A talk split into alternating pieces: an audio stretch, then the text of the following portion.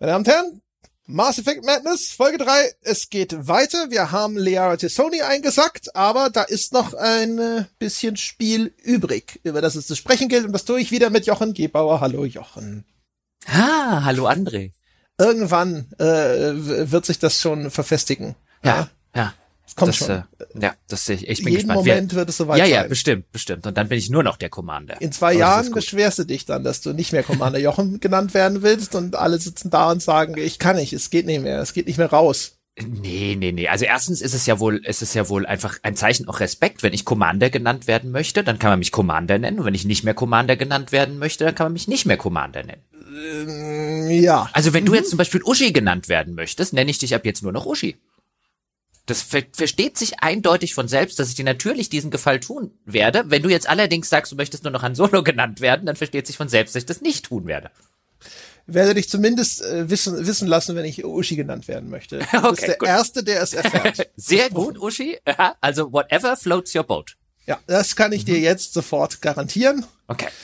Und bis dahin sprechen wir erstmal weiter über Mass Effect. Ja? Ja. Unsere Crew ist vollständig Jochen Gebauer, das Universum steht uns offen und jetzt haben wir ja wieder mal die Wahl, Mhm. wo es denn hingehen soll. Wir haben einen DLC-Asteroiden und wir haben eine Kolonie auf Pharos, die besucht werden möchte. Genau. Und dann haben wir auch noch Wörmeier.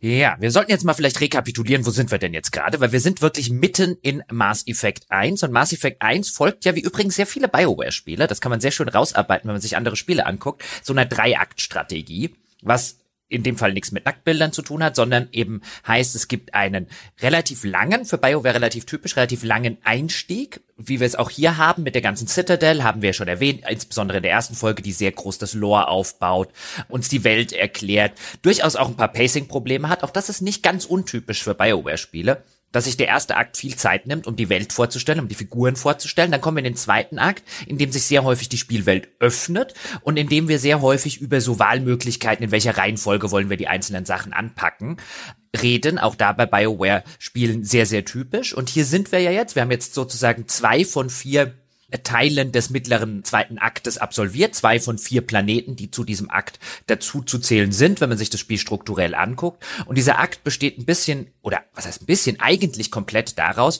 wir wollen rausfinden, was hat der Saren genau vor, wie hat er das vor und wie können wir ihn aufhalten. Und gewissermaßen liefert uns jeder der Planeten, der vier, die wir im Laufe dieses Aktes absuchen, liefert uns einen kleinen Hinweis. Jetzt haben wir, du hast schon erwähnt, wir haben Leara Tissoni, das letzte Partymitglied und die Expertin die galaxieweit führende Expertin, wir haben rausgefunden, das wird nicht viel heißen, aber die führende Expertin der Proteaner eingesagt, die hat uns jetzt nicht so viel verraten, wenn wir ehrlich sind.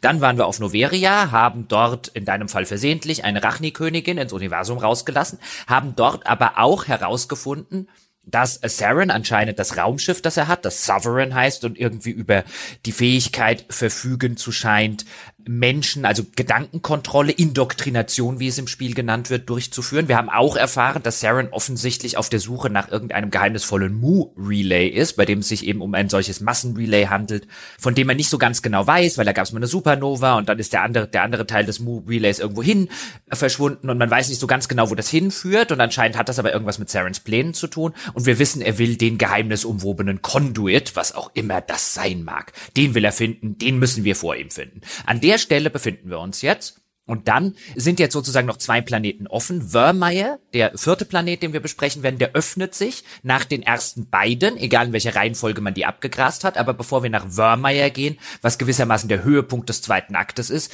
gehen wir ganz pflichtschuldig nach Pharos. Dort existiert eine noch relativ junge Kolonie auf einem ehemaligen oder auf einem Planeten, auf dem früher die Proteaner heimisch waren. Und diese Kolonie ist plötzlich unter Angriff der Geht, die mit Saren unter einer Decke stecken. Und da wollen wir natürlich wissen, was will Saren auf Pharos? Und dann gehen wir nach Pharos. Und ich will es jetzt schon sagen, das ist der Teil und der Planet des Spiels, den ich mit weitem Abstand am schwächsten in jedem Durchgang finde. Aber davon soll euch jetzt ein Liedchen künden. Ja.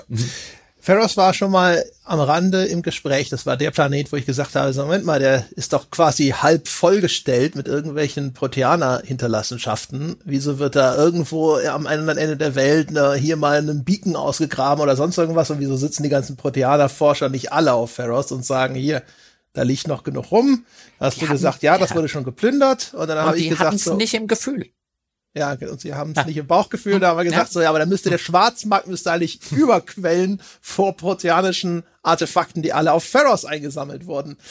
Aber gut, dort hat also nur eine Firma namens ExoGeny eine Kolonie aufgemacht, auch um übrigens diese Proteaner-Ruinen zu studieren. Mhm, genau. Ein bisschen was gibt's da noch an Forschung. Genau, ein bisschen was. Also die, ich, ich, ich finde, äh, da finde ich halt immer so das Lore der Mass Effect Welt, das nur nicht mal, also dass da jetzt relativ subtil ist, finde ich einfach schön, das Ausgedachte. Nämlich, was es ist, ist der, der Kolonisations die Anstrengung finanziert wird das durch eine, durch eben diese Corporation, durch, durch ExoGeny und die gewissermaßen den Kolonisten und so weiter alles kostenlos zur Verfügung stellen, aber dafür das quasi querfinanzieren wollen mit dem Zeug, das sie dort eben finden, mit irgendwelchen Art, alten Artefakten oder was halt sonst auch noch irgendwie wertvoll ist. Also gewissermaßen in Vorleistung gehen, in der Hoffnung, dort buddelt man dann irgendwas im Laufe der Zeit aus. Die Kolonisten stoßen in ihren Kolonisationsbemühungen auf irgendetwas, was dann Exogeny wiederum zu Geld machen kann und so lang oder mittelfristig halt die Kohle wieder raus hat, die sie halt und die sehr, sehr viel Kohle, die sie halt investiert haben in die, in die ganzen Kolonisationsbemühungen. Und das ist eigentlich so eine, so eine sehr nette Idee, die natürlich auch angelehnt ist an, an realweltliche Kolonisationsbemühungen, jetzt insbesondere zur Zeitalten der, der Industrialisierung, wo es dann ja auch diese Indentured Servants, wie es hieß, gab, die dann halt über irgendwelche Firmen teilweise halt in die neuen Welten geschleppt wurden, wenn es nicht gerade sowieso schon Gefangene waren und da so und so viele Jahre Arbeit abgeleistet haben und dann waren sie frei und so weiter und so fort. East India Companies, was es da nicht alles gegeben hat. Aber das jetzt halt in so einem Science-Fiction-Setting ist halt einfach so ein subtiler, nett gemacht äh, Touch. Das hätte auch alles gehen können. Gut, man wird sie für Plotgründe noch brauchen, aber das hätte alles ohne diese ganze Corporation gehen können. Aber auch das ist alles nett ausgedacht im Hintergrund. Ja, das äh, genau dieses Geflecht. Wir hatten das ja auch schon auf Noveria, wie die Darstellung von wie das funktioniert in diesem Universum, dass Firmen auch ganze Planeten besitzen können und so weiter, dass das alles durchaus ein interessanter Rahmen ist, in dem sich dann eben auch wieder ganz interessante Geschichten erzählen lassen. Na, warum passieren bestimmte Dinge so, wie sie passieren, weil zum Beispiel Wirtschaftsinteressen der Firma dahinter stehen die jetzt halt äh, ihre Zwänge ausüben auf die, äh, die Handlungen der Leute, die in dieser Welt existieren. Das machen sie nach wie vor mhm. eigentlich immer ziemlich gut. Ist auch ganz nett, dass sie das, die machen das mal ein bisschen expliziter, dass das in Dialogen rübergebracht wird, oder manchmal machen sie es auch ein bisschen, sage ich mal, subtiler oder versteckter, je nachdem, wie man es sehen möchte, dass dann einfach Informationen in Planetenbeschreibungen verborgen sind. Ja. Aber kommen wir nach Pharos. Der ist übrigens bestimmt, ja, also ich, äh, mein sozusagen Hassplanet in Mass Effect 1 und bestimmt Björn Höckes Lieblingsplanet, er ist nämlich braun. Ja, so ein bisschen die, äh, die Fallujah-Map des Spiels. Ne? Mhm. Äh, da hat ja, wir sind dort, weil es gab Berichte, dass es dort einen Angriff der Geth gab und wir erinnern uns, die Geth sind im Bunde mit Saren, dem bösen abtrünnigen Spectre. Und also überall, wo gerade irgendwelche Gate-Angriffe stattfinden, da schauen wir mal nach den Rechten, deswegen sind wir da und dann kommen wir dahin. Und die, die Kolonie ist jetzt natürlich nominell ja in Proteaner Ruinen erbaut. Und das führt dazu, dass das ganze Gebiet sieht aber schon von vornherein so ein bisschen aus wie ausgebombt. Das sind immer noch diese typischen Kolonie-Baukastengebäude, die auf den ersten Blick immer so aussehen wie, ah, da war ich schon dreimal. Aber die stehen halt in einer Ruinenstadt sozusagen, wo diese Kolonisten dann halt die Proteaner-Ruinen erforschen. Und das ist alles wirklich das, es hat so eine leichte, ich finde für mich, das sieht so aus wie so, so eine mittlerer Osten Map aus Call of Duty, weil eben vielleicht auch wegen der Farbgebung, weil man da gewohnt ist, dass es auch ganz viel diese Brauntöne hat und so, aber halt auch, weil es alles so zerstörte Gebäude sind, die da rumstehen und auch für manche von den Strukturen, die man dort äh, entdecken kann. Also von der Ästhetik ist es wirklich ein ziemlich brauner Matsch und Fun Fact, und das war jetzt, und ich habe es extra, weil ich gucken wollte, geht das die ganze Zeit nicht irgendwie umgestellt und eingestellt. Ich habe das Glück, dass ich an meinem LG OLED-Fernseher, wir spielen es ja beide auf der PlayStation 5 jetzt, normalerweise nie irgendwas einstellen muss. Also die wirklich Voreinstellungen, was, was Helligkeit und, und äh, Sättigungen und so weiter angeht, sind immer super durch die Bank weg. Also ganz, ganz selten, dass du überhaupt mal ran musst. Und hier selbst mit einem, dem großen Fensterladen runtergelassen, nicht direkt der Sonneneinfall und so weiter schon abgedunkelt. Ich habe teilweise nichts gesehen. Es ist eine große braune Suppe. Also da stimmt, finde ich jetzt zumindest äh, nach meiner Erfahrung, die die Beleuchtung ist dort echt nicht gut angepasst an das Ganze. Also das ist auch der Planet, der am wenigsten, finde ich, optisch irgendwie äh, einen Bonus daraus zieht von der ganzen Remaster-Geschichte. Im Gegenteil, ich habe ihn als nicht so schrecklich navigierbar, wenn die Lichtverhältnisse nicht optimal sind und wenn ich da jetzt nicht äh, sehr viel von Hand justiert hätte, dass ich danach wieder weg hätte justieren müssen, weil es auf dem nächsten Planeten schon wieder blöd gewesen ist. Also das fand ich war von vorne bis hinten jetzt auch noch mal äh, eher eher sogar noch eine negativere Erfahrung in der Hinsicht. Also meine Damen und Herren, wenn es bei Ihnen auch so ähnlich ist, äh, grämen Sie sich nicht. Ich glaube, das liegt am Spiel. Also ich hatte bei mir nicht große Probleme, dass es zu dunkel war aber es ist halt einfach eine sehr hässliche Map. Und die ist so strukturiert, dass man, finde ich, sich da auch ganz gut verlaufen kann, weil es gibt relativ wenige so richtig markante Punkte. Man ist dann ja hinter in diesen proteanischen Ruinen unterwegs. Und dann gibt's hier mal eine Abzweigung und da mal einen Fahrstuhl. Und es sieht alles ein bisschen gleich aus. Und mir ist es da häufig passiert, dass ich irgendwie so, war das jetzt, war das jetzt Treppe rauf und geradeaus, dann muss ich jetzt rechts oder die gleiche aussehende Treppe wieder runter? Und und dann guckst du auf die Karte und die Karte ist auch nicht so geil manchmal und naja. Ja, es hat, es hat auch innerhalb dieses Levels wiederholen sich sehr, sehr häufig die Versatzstücke. Das kommt auch noch erschwerend hinzu. Und ich, ich finde generell, das ist immer der Planet, bei dem ich schon früher immer gedacht habe, ich glaube, das war den, den sie als letztes gemacht haben, für den sie nicht mehr genug Zeit gehabt haben. Das ganze Ding wirkt unfertig. Aber gehen wir mal der Reihe nach durch. Wir kommen jetzt also auf Ferris an. Da ist eben diese Kolonie, die ist unter der Atta unter Attacke der Geht. Das wissen wir und das sehen wir auch gleich, weil wir gleich von Geht angegriffen werden, nachdem wir dort landen. Dann schlagen wir uns bis zu der Kolonie durch. Die sind auch gerade unter Beschuss dort und dann wehren wir da auch wieder einen Geht-Angriff ab und dann fangen wir vielleicht ein bisschen an, mit den ganzen Kolonisten mal zu reden. Hey, was ist denn hier los? Was macht ihr denn hier überhaupt? Ähm, wisst ihr, was die Geht irgendwie wollen? Und anscheinend haben die Geht das Hauptquartier von ExoGenny, eben von dieser Corporation, über die wir geredet haben. Anscheinend scheinen sie an dem interessiert zu sein. Dort scheinen sie irgendwie einen Stützpunkt eingerichtet zu haben. Keine Ahnung, was mit den ExoGenny-Mitarbeitern dort los ist.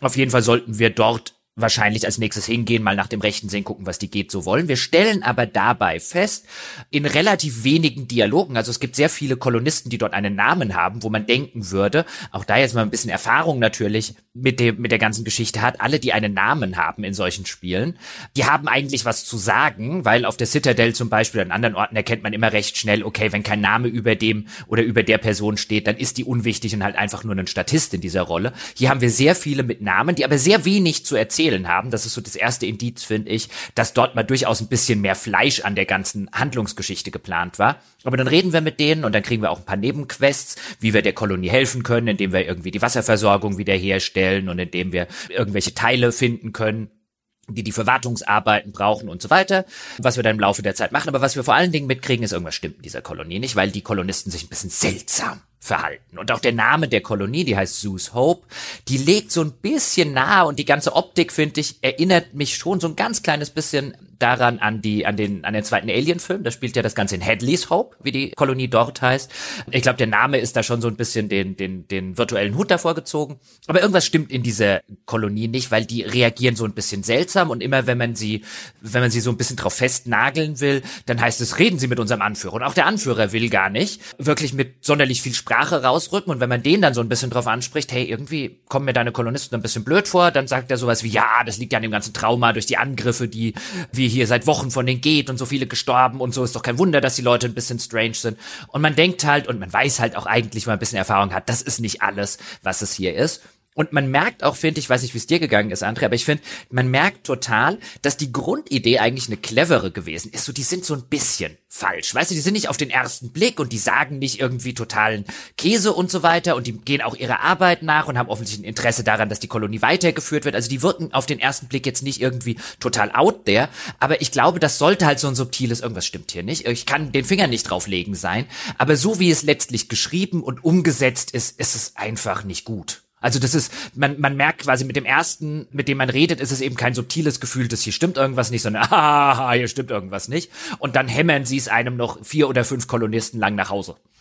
Ja, ich weiß nicht, wie, ich meine, im Grunde genommen, die, es gibt ja zwei Ebenen bei der ganzen Geschichte. Es stimmt etwas nicht und dann ist ja nochmal die zweite ist davon halt, was ist es, was hier nicht stimmt vielleicht haben sie auch einfach eher darauf spekuliert, dass man da hingeht und die, ne, wenn die sich dann bei manchen Antworten so komisch ausdrücken oder sich um bestimmte Themen drücken oder sowas, dass man denken soll, naja, die erzählen mir nicht alles, aber das kann, weiß ich nicht, das liegt an der Corporation hier. Ne? Die, die Exogeny, die machen hier wieder irgendeinen Schweinkram, so wie wir es auf Noveria schon erlebt haben, dass da irgendwelche gefährlichen Forschungsarbeiten ablaufen und deswegen sind die so.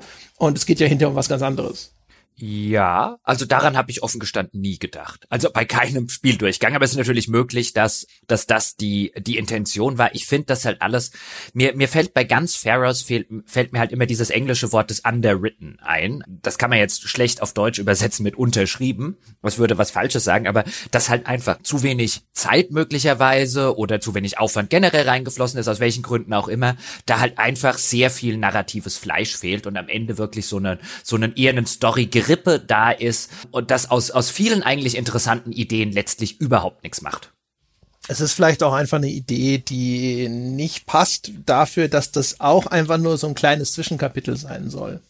Es kann sein, dass ihnen die Zeit ausgegangen ist. Ich kann mir genauso vorstellen, dass jemand gesagt hat, es kann nicht sein, dass der Spieler, keine Ahnung, hier acht Stunden auf Pharaohs rumeiert. Das ist zu lang. Das müssen wir kürzen. Und das dann aber die Erzählung, die sie hier machen wollen, dass die eigentlich einen etwas langsameren Spannungsaufbau erfordert. Eigentlich idealerweise wäre es ja sogar am besten, du würdest vielleicht sogar die Leute erst noch in einem Zustand kennenlernen, wo sie noch ein bisschen normaler sind und dann eine Veränderung nachvollziehen kann, mhm. äh, kannst mhm. als Spieler. Genau. Dann, dann, dann würde ich sagen, dann gehen wir hier mal mit der, mit der Handlung weiter voran, denn was wir feststellen, wenn wir dann eben zu Exogeny kommen, ist, haha, auch diese Corporation ist nicht unbedingt eine sonderlich nette, denn sie haben etwas gefunden. Also die ganze Zeit heißt so ein bisschen, naja, auch das kriegen wir erzählt, auch das ist eigentlich eine ganz nette Idee. Ja, Exogeny und auch die, die Mitarbeiter, die wir dann erstmal von denen treffen, die erzählen uns, auch den ihr Anführer oder äh, ja gewissermaßen der höchste Exogeny-Beamte oder Technokrat, der da noch vor Ort ist, der erzählt uns, ah, ja, wir haben ja gar nichts gefunden bislang. Also der, der Planet, das lohnt sich ja hinten und vorne nicht hier. Und dann stellen wir aber fest, spätestens in denen ihrem Hauptquartier, die haben doch was gefunden. Und zwar haben sie eine ja, eine, eine, wie sagt man das, eine intelligenzfähige, riesige, 50.000 Jahre alte Pflanze gefunden, den Thorian, wie er heißt. Und der sondert Sporen ab, mit dem er die Kolonisten übernommen hat. Was heißt übernommen? Auch das ist so eine Form der, der Gedankenkontrolle, ist aber nicht so, als verlieren die ihren, komplett ihren freien Willen. Die können theoretisch machen, was sie wollen, solange es dem Thorian nicht in irgendeiner Form widerstrebt oder widerspricht. Und wenn die irgendwas sagen oder machen wollen, auf das der Thorian keine Lust hat, dann kriegen die halt so einen, einen fiese Migräne im Kopf und dann tut es sehr, sehr weh quasi das Umgekehrte eines Pavlovschen Reflexes. Und deswegen können die nicht über Dinge mit uns zum Beispiel reden, die der Thorian nicht will, dass sie mit uns sprechen. Und Exogeny hat halt diese diese Lebensform entdeckt und hat natürlich gleich gesagt, wie können wir das am besten ausbeuten? Und hat sich gesagt, ah, wir haben doch da die Kolonisten. Und ähm, jetzt können wir doch mal gucken, ja, was passiert, wenn wir die Thorian da an die ganzen Kolonisten ranlassen, dann können wir das hier studieren, ja, müssen wir gar keine gar keine Subjekte hier noch einfliegen und irgendwie teuer hier hierher schaffen, sind ja schon welche da, ist ja super. Und dann haben die den studiert und dann kamen die geht, weil nämlich der Saren mal kurz ein Palaver mit dem Thorian führen wollte, um von dem eine relevante, wichtige Information zu kriegen, denn der hockt da ja schon seit 50.000 Jahren. Ja, genau.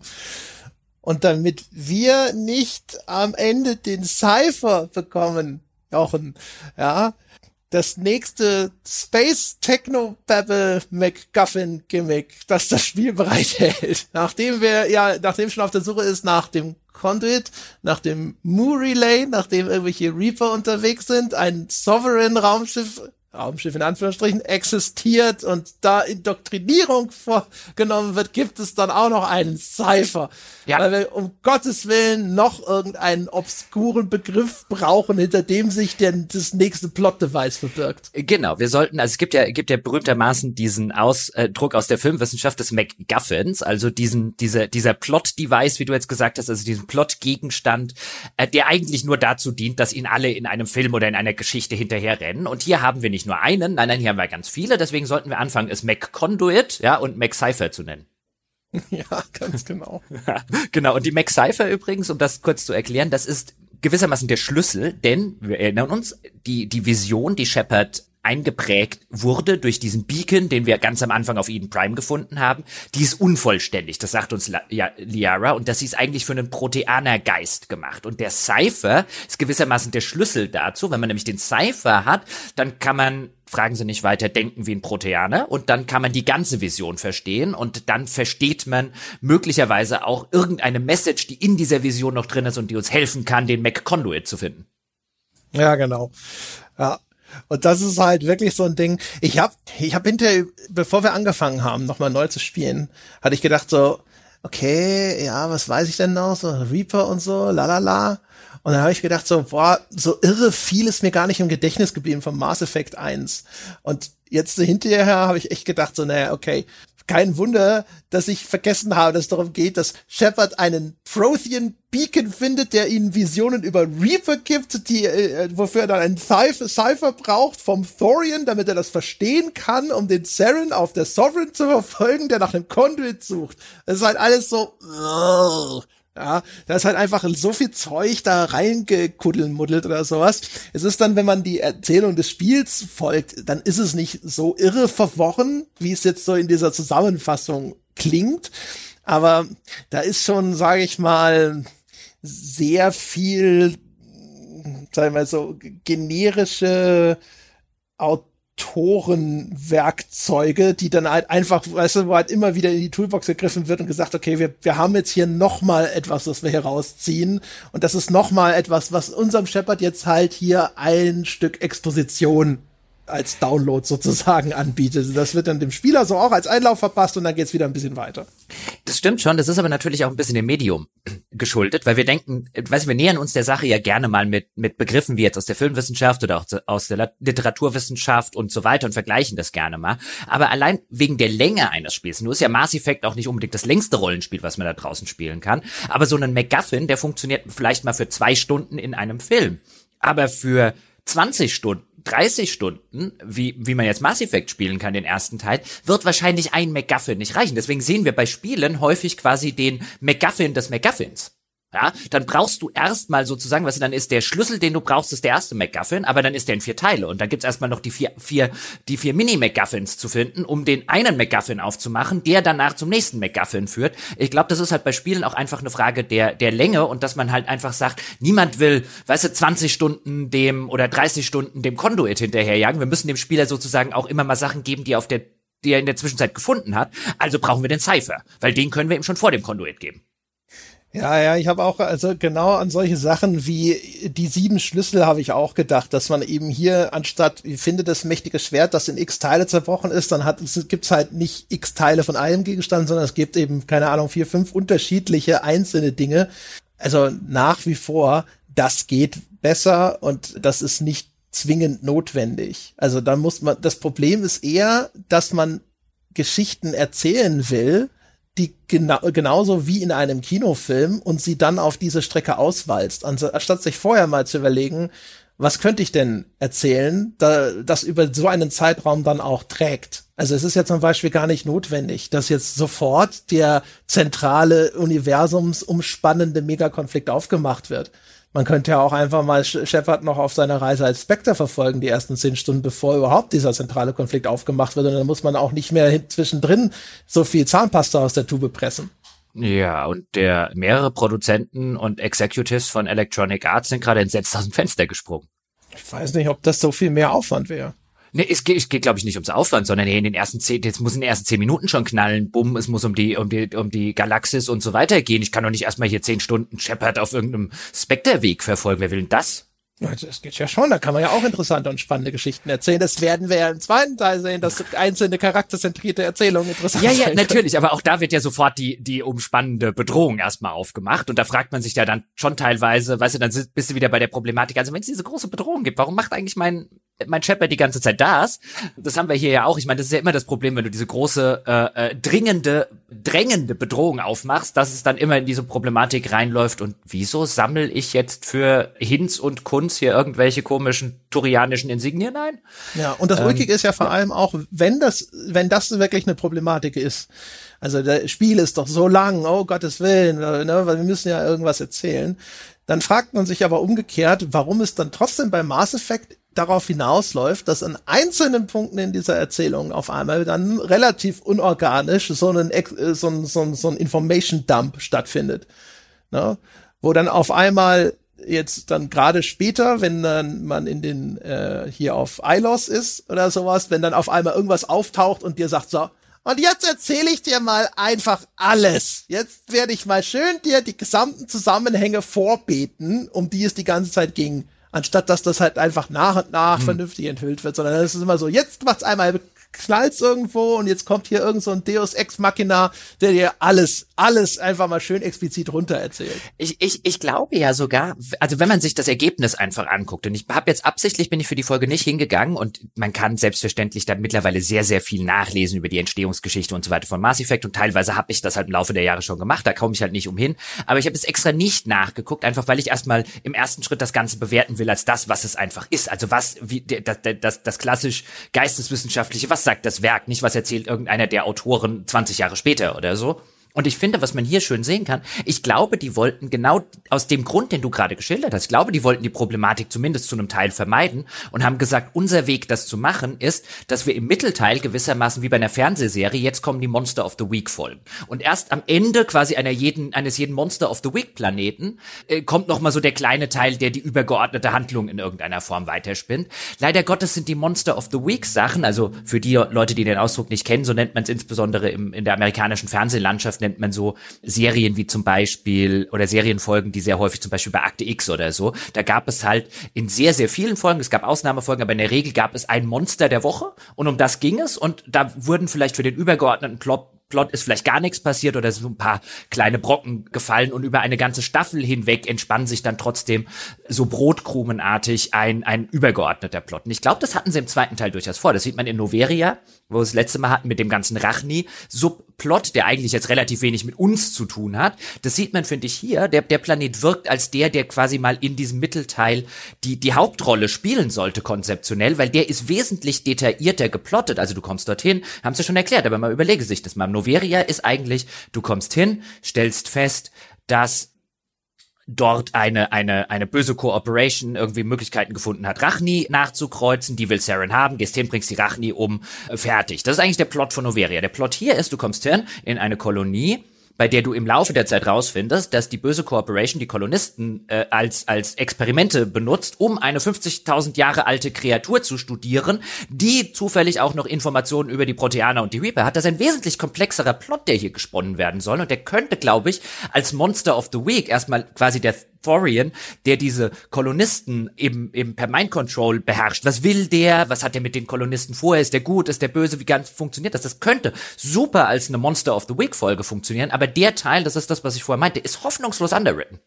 Ja, und es wäre nicht mal nötig gewesen, mit dem Cypher um die Ecke zu kommen. Wieso erzählt mir der Thorian das nicht? Also der, der ganze Gag sozusagen an der Kreatur ist ja, dass sie so alt ist, dass sie noch quasi schon da war, als das letzte Mal die Reaper unterwegs gewesen sind. So grob. Ja, weiß ich gar nicht, ob das jetzt, hat sie das überlebt eigentlich? War sie, oder war sie kurz danach da und hat das quasi, also sie hat auf jeden Fall noch Informationen aus ja. nahezu erster Hand, so. Ja, weil sie, und, weil sie, glaube ich, auch von den Proteanern sich gewissermaßen, also sie, sie, äh, sie erlangt ihr Wissen also das wird sehr impliziert und können gleich kommen, an wen die mich komplett erinnert, an welche Kreatur, wer, wer da, glaube ich, Pate gestanden hat. Aber sie, sie scheint so in der Lage zu sein, das wird nicht total ausführlich erklärt, aber sie scheint einfach in der Lage zu sein, über die Kreaturen, die sie übernimmt oder auch konsumiert, von irgendwas wird sie sich ja auch ernähren müssen, sozusagen deren, deren Wissen aufzusaugen. Und deswegen hat sie, weil ehemalige Proteaner-Siedlung, sie hat anscheinend auch schon dort ihr Unwesen getrieben, als die Proteaner noch da waren. Also es wird sehr nahegelegt, dass die eben quasi das Wissen der Proteaner von vor 50.000 Jahren in sich Wie der Pilz hat. aus Resident Evil 8. Sie ist vor allen Dingen wie der alte Feind, wie es heißt, aus einer Dean, aus äh, Dean Kuhns Unheil über der Stadt. Der Film ist zum Kotzen, aber der Roman ist echt gut. Einer der wenigen richtig guten Dean Kuhns Romane und da kommt genau so eine Kreatur vor, außer dass sie da halt nicht irgendwie mit Pflanzendingern erklärt wird, aber der hat garantiert Pate gestanden, kann ich an der Stelle übrigens durchaus empfehlen, den Roman. Hat er das Ende versaut? Ja, natürlich. Okay. Dann ja. ist es wirklich ein Dean Kuhns Roman. Also der ist auch wirklich aus der aus der Zeit, wo wo ich finde, dass Dean Kuhns echt einige äh, sehr coole Sachen und das ist finde ich einer der besten Horrorromane sogar der 80er Jahre. Also der der ist echt super. Also ich habe den auch schon lange länger nicht mehr äh, gelesen, aber den habe ich total super in Erinnerung. Aber da ist Kuhns so an sich total gerne. Der schreibt super fluffig wegzulesende ja. Dinge. Der schreibt teilweise geile Dialoge, aber das Ende verkackt er fast immer. Ja, leider. Und da ist es halt auch so, aber diese, diese Idee, er nennt halt diese Kreatur, jetzt spoiler ich halt leider Gottes, den, den, zumindest den ersten Teil quasi des Kunstbuches, während man sich noch überlegt, was ist denn in der Stadt los? Also da sind halt alle Leute verschwunden ähm, im ersten Schritt. Und da kam halt irgendwie der alte Feind, wie es dann, dann heißt, also so eine uralte Kreatur, die macht er dann halt auch verantwortlich für Dinge, die verschwunden sind, wie diese erste amerikanische Kol Kolonie auf Roanoke Island und so weiter. Das ist schon, weißt du, da, da verwebt er das halt so mit Echtweltmythen. Das ist schon ziemlich cool. Und an den erinnert mich dieser Thorian komplett komplett. Ja, bis, also nicht wirklich hin zum Endkampf gegen den Thorian, aber halt auch dieses, dieses, du kannst die, du kannst der Kreatur nicht quasi direkt begegnen, also musst du es über indirekte Schritte im Endkampf probieren und so. Das ist, finde ich schon, ist schon relativ nah an der ganzen Geschichte und vor allen Dingen halt mit diesem, das macht halt der alte Feind bei, bei Kuhns auch, ist halt dieses, die, weißt du, das Wesen ist sozusagen nicht von sich aus denk und, und so weiter fähig, sondern das, das muss, das muss absorbieren und dann weiß es halt das Wissen und die Sprache und so weiter der Leute, die es halt gefressen hat. Ah, okay. Auf jeden Fall ist viel interessanter gewesen, sich einfach mit dieser Kreatur auseinanderzusetzen und mir von ihr Wissen zu erlangen, als irgendeinen Cypher zu bekommen, wo dann hinterher wieder via Asari Mindmeld äh, hier der nächste Exposition Drop aber stattfinden kann. Ja, total. Das habe ich mir, das habe ich mir auch gedacht, weil am Ende wenn wir dem, dem Thorian gegenüberstehen, dann bedient man sich wieder quasi der, der ähnlichen Sache wie die, wie die Rachni-Königin auf Noveria. Dann kommt da so eine Asari, das war Sarens Verhandlungsführerin, die hat ihm Saren, hat die dem Thorian gewissermaßen geschenkt für die Informationen und da hat der Thorian gesagt, ah, die übernehme ich jetzt mal eine Runde. Und äh, die schickt er dann sozusagen als sein Proxy vor, so wie die, die Rachni-Königin die andere Asari übernommen hat, um mit uns zu kommunizieren, macht es hier jetzt diese Asari, also das äh, quasi zweitverwerten sie da ihre Idee. Und da saß ich auch da und dachte, finde ich immer noch cool, quasi, dass, dass durch diesen, durch diesen Proxy irgend so uralte Kreatur mit mir redet und, und die ersten paar Dialogzeilen sind auch cool. Aber warum kann ich dann mit dieser Kreatur keinen Deal machen? Weißt du, die, das Coole, wie du völlig richtig sagst, ist die Kreatur. Das Coole ist nicht der Endkampf gegen diese Kreatur. Das Coole ist, und dafür spiele ich doch solche Spiele. Und deswegen finde ich es auch später in Ilos gar nicht schlimm, was du gerade schon angedeutet hast. Ich rede hier, natürlich im Kontext eines Spiels, aber ich persönlich, ich gucke das nicht. Ich rede hier mit einer 50 50.000 Jahre alten, intelligenzfähigen Kreatur, die gewissermaßen ein ganzes Universum hat aufgehen und sterben sehen, so sozusagen. Das ist das Coole dran, das ist das Geile an Mass Effect. Und dann machen sie es zu so einer völlig sinnlosen Schießbude und mit diesem Cypher und so. Ich hätte viel lieber noch länger mit dieser Kreatur interagiert und hätte die viel lieber noch Sachen fragen können. Und das ist dann, weißt du, das ist dann die Möglichkeit, wo das Spiel wirklich nur sagt, ein, hier sind deine drei Dialogzeilen und das war's. Und wo ich sage, wo ist der Investigate-Button? Ja, und wie gesagt, also der Cypher ist halt ein völlig unnützer Zwischenschritt, der das interessante Gespräch verkürzt und der halt auch ansonsten eigentlich völlig nutzlos ist. Das wird halt auf, auf einmal gibt's das und dann da und die, die Liara, die weiß ja dann auch damit, was dann hinterher wieder anzufangen und du denkst dir so, äh, wie, wie lass mich mit dem blöden Thorian reden, ja, weil das ist, das ist die viel interessantere Variante und es braucht einfach gar nicht nochmal das, das nächste komische, den Mac Cypher, den braucht's halt nicht. Nee. Und äh, zwischendurch, also bis wir, bis wir überhaupt an diese und diese Stellen gekommen sind, haben wir halt gegen viele Geht zu schießen, wie wir das schon kennen. Und es gibt natürlich auch wieder, weil da offensichtlich jemand gesagt hat, wir haben nicht diesen Marco gebaut, ist vollkommen wurscht, ob er sich irgendwie steuert wie, keine Ahnung, ein Walfisch auf Speed oder so. Den haben wir jetzt gebaut, der wird jetzt in jeder Main Mission auch gefälligst benutzt. Das steht hier im Anforderungskatalog, das ist so. Also gibt es zwischendurch immer schöne Szenen, wo wir dem Marco irgendwie einen Tunnel langfahren und ab und zu auf Geht schießen dürfen. Ja, mhm. ja, das ist halt hier so ich finde es da äh, ehrlich gesagt noch mit am okaysten, weil das ist vergleichsweise kurz. Das sind so, äh, so komische Autobahnen, die da zwischen diesen ja. Git-Ruinen entstanden sind. Äh, da ballerst du die halt weg und es gibt dir schon noch mal ein Gefühl dafür, dass das ein ausladenderes Areal ist. Ne? Diese typischen Levelschläuche, die, durch die man sich sonst zu Fuß wegbewegt, die wirken halt auch immer sehr beengt. Das sind immer sehr kleine Areale und dadurch, dass man mit dem Marco da noch mal ein bisschen rumgurkt und dann hat man auch mal so einen kleinen Panoramablick auf diese Ruinen, das finde ich da schon ganz gut, damit es eine gewisse räumliche Skala bekommt finde ich. Also ich, ich habe hier jetzt, meine Damen und Herren, ein bisschen, bisschen Vorteil André gegenüber, weil ich, wir nehmen die Folgen natürlich jetzt nicht irgendwie am Stück auf und äh, podcasten einfach mal 20 Stunden am Tag oder so. Und ich habe jetzt, während wir die aufnehmen, gerade schon mit Mass Effect 2 angefangen. Und ich finde, das gibt so viel, äh, das gewinnt so viel mehr, ohne dass es in die Probleme gerät, die du jetzt quasi dem Umkehrschluss machen kann. Weißt du, wenn die Passagen nicht hast, dann gibt dir das nicht das und das und das das viel bessere Spiel, weil es so einen Unsinn weglässt. Komplett. Und es, es funktioniert auch ohne halt über, dann über, über andere Hilfsmittel. Ich bin so froh, dass ich nicht mehr in diesem Marco sitze. Und du hast recht, diese Passagen hier, auf Wörlmeier werden wir auch wieder eine Passage haben, eine längere.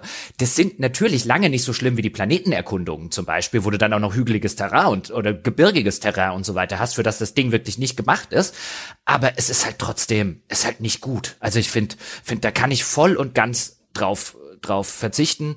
Und ich glaube auch, und habe auch den Eindruck, und später auf Eilos hast du das ganze Ding ja nochmal mit diesen Marco-Passagen. Ich habe wirklich so den Eindruck, dass selbst die Level-Designer und Co. halt gesagt haben, nee, gut, im Anforderungsprofil steht's, jetzt bauen wir da halt so eine Marco-Passage ein, aber die muss ja nicht gut sein. Ja, also, die kann ja nicht gut sein, ist vielleicht das Problem gewesen. Also es ist halt wirklich die, eine der verschmerzbarsten Marco-Abschnitte in dem ganzen Spiel. Und das Gefühl, dass man jetzt halt wirklich ein paar Kilometer da irgendwo zurücklegt oder sowas und dass das extrem weitläufig ist. Also das ist eine der wenigen Sachen an dem Level, die irgendwie ganz gut funktionieren noch.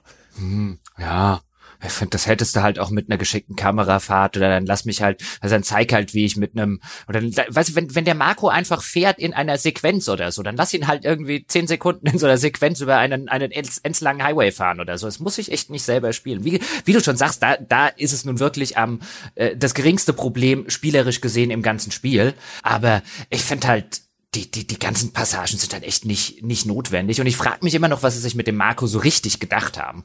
Also sie müssen ja irgendwann gemerkt haben, dass der sich echt, echt scheiße steuert. Also das, das kann ihnen ja nicht durchgerutscht sein. Und dann, dann fragt man sich ja, klar, in den Passagen nervt's jetzt, wie gesagt, am wenigsten mit der schwammigen Steuerung und so weiter und die, die jetzt ja noch wesentlich verbessert ist. Also wir, wir, wir spielen das ja jetzt in der, in der Remaster-Fassung. Aber im Original müssen die sich ja, also da muss doch mal einer gesagt haben, Leute, ist es wirklich klug, dieses unser schlechtestes Gameplay-Element in jeder Mission zu featuren? Ich glaube, wir hatten das in der letzten Folge sogar schon mal kurz diskutiert. Ich vermute auch immer noch, dass sie das nicht so schlimm fanden. es gibt übrigens die Möglichkeit, das habe ich jetzt erst entdeckt, das ist neu hinzugekommen, ähm, dieses, äh, ich steuere mit der Kamera auch die Bewegungsrichtung des Markus. Das kann man tatsächlich in der Option ausschalten, habe ich jetzt gesehen. Also zumindest diese ah, ah. Problematik lässt sich entschärfen. Okay, cool. Hätte ich gerne gewusst, bevor ich durch gewesen bin mit dem Spiel. Ja, habe ich auch sehr spät rausgefunden. Hat nicht. Ja, aber zum Marco werden wir nach Ferros noch mal ganz kurz kommen. Da habe ich nämlich beschlossen, jetzt bevor es Wörmeier quasi der der Höhepunkt des mittleren Teils und dann nahtlos ins Endgame übergeht, mache ich mal alle Seitenmissionen auf einen Schlag. Ja, es war ja, dauernd. Lass uns vielleicht zu Ferros ja, noch ja. ganz kurz eine Sache sagen, weil du hast ja schon gesagt, da gibt's nämlich dann Asahi wiederum, das ist die, die Saren dem Thorian da geschenkt hat, die halt quasi als Sprachrohr benutzt wird. Und wenn der Thorian dann tot ist, dann ist die von dieser Gedankenkontrolle befreit. Und da gibt's wieder eine Möglichkeit, den Renegade Shepherd zu spielen. Und das war, glaube ich, die dümmste Renegade-Option im Spiel, also zumindest ist das das, wo ich mir am meisten hinterher ans Hirn gefasst habe, was das Spiel gerne macht, wenn es für, um den ruchlosen Shepard so richtig ruchlos wirken zu lassen, ist, dass es dir im Grunde genommen einen Exekutionsbutton gibt. Dass du am, dass du diese Renegade-Option auswählen kannst und Shepard sagt so, nee, Scharfrichter Shepard sagt, das war nicht cool, bam. Und das geht da auch. Und die Ratio, die er dann anbietet, es kommt ja dann immer auch ein Dialog, wo er quasi sein Handeln nochmal legitimiert. Und hier sagt er dann so, nee, du hast mir zu häufig die Seiten gewechselt. Und dann, und die ist auch noch so schicksalsergeben, ja, nimmt so die Hände hinter den Kopf und kniet sich vor dich und dann wird sie wirklich so mit dem Genickschuss exekutiert. Und das ist wirklich so eine Szene, wo du denkst so, alter Shepard, ich weiß, ich habe diese Antwortoption ausgewählt, Junge, aber, aber wirklich das und du, oh, also das, das, das halt einfach nur so, ist, das ist ja idiotisch, ehrlich gesagt. ja, vor allen, Dingen, halt vor allen Dingen, also ich habe auch mit meinem Renegade Shepard, ich meine, das muss man dem Spiel zugute halten. Es gibt keinerlei Grund, dass du das machen solltest, weil das ist ja kein Entweder-Oder-System bei, bei Mass Effect. Von Anfang an nicht das Moralitätssystem. Klar, äh, du hast einen gewissen Incentive, dass du eins von beiden ausmaximierst und immer wenn du die entsprechenden Optionen in Dialogen auswählst, bekommst du auch Punkte, die eben diesem Ausmaximieren äh, entgegenkommen, weil, wie wir auf Wörmeier noch sehen werden, ganz berühmtermaßen, wenn du es nicht bis zu einem gewissen Punkt nahezu gemaxt hast, dann stehen dir einige Dialogoptionen einfach nicht zur Verfügung, die du aber sehr gerne zur Verfügung haben würdest. Aber das eine, wie jetzt bei Knights of the Old Republic zum Beispiel, würde das eine das andere ausschließen. Es gibt halt nicht diesen einen Regler hoch und runter, gut und böse, sondern es gibt zwei Regler. Das heißt, man kann jederzeit, wenn einem so eine Option halt nicht in den Kram passt, halt einfach die gute Variante wählen, ohne einen Nachteil befürchten zu müssen. Das finde ich, sollte man an dieser Stelle erwähnen, weil sonst könnte man ja denken, als jemand, der das Spiel nicht gespielt hat, naja, wenn ich jetzt eben den Abtrünnigen spielen will, dann muss ich das ja machen, aber das muss man ja, nicht. Du kriegst ein Achievement nicht, ne? Es gibt Achievements, wenn man die maximale Anzahl an Renegade und Dingsbums-Punkten einsammelt. Ja, aber die kann man auch durch locker einsammeln und trotzdem noch ein paar andere mitnehmen. Das geht. Also ich habe, das ist doch nicht die maximale Anzahl, wenn ich doch das Ding ist ja gecapped. jedes Mal Renegade auswähle. Nein, das Ding Ach, ist ja gecapped. gecapped. Das ist gecapped. So. Ja, ja. Das ist gecapped. Also du kannst maximal Paragon oder Renegade kannst du deutlich vor dem Ende kriegen. Je nachdem muss halt viel Nebenkram und so weiter noch mitgemacht haben. Aber das, das geht schon. Also ich habe schon relativ viel Renegade gemacht und ich habe diese Trophy nicht bekommen. Deswegen dachte ich, okay, ich muss anscheinend konsequent immer Renegade auswählen. Nee, das musst du nicht. Also ich habe die Paragon Trophy bekommen und vielleicht, es kann durchaus sein, dass du die, dass du dafür New Game Plus machen musst. Es gibt einige Trophies, die New Game Plus erfordern. Also du kannst zum Beispiel nicht den Max-Level im ersten, im erst, in einem Durchgang erreichen. Da musst du den Shepard nochmal übernehmen ins New Game Plus. Es mag sein, ja. dass sie daran hängt. Also auf jeden Fall, es war auf jeden Fall der Moment und deswegen habe ich wahrscheinlich auch dieses Max-Level nicht erreicht, wo ich gedacht habe, so, okay, also das, kann es, kann dieses konsequent Renegade spielen, kann ich. Das ist, das wird dann teilweise einfach nur zu blöd. Ja, vor allen Dingen in, in, in der Situation, man muss sich das ja mal vergegenwärtigen. Also diese Asari, um die es hier geht, die als Sprachrohr an der Thorian dient, die war vorher für Saren dort, um an Sarens Stelle mit dem Thorian zu verhandeln.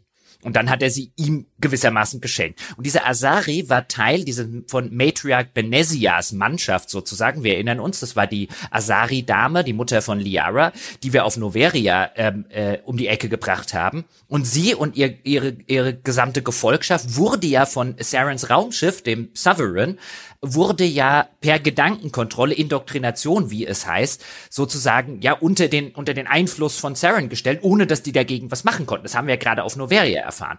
So, jetzt wurde die quasi kaum, dass der, dass sie aus Sarens Gefolgschaft und Gedankenkontrolle entlassen war, wurde sie dem Gedankenkontrollieren Thorian gegeben. Und Shepard exekutiert sie mit einem, du hast mir zu oft die Seiten gewechselt, als hätte sie irgendeins davon freiwillig getan.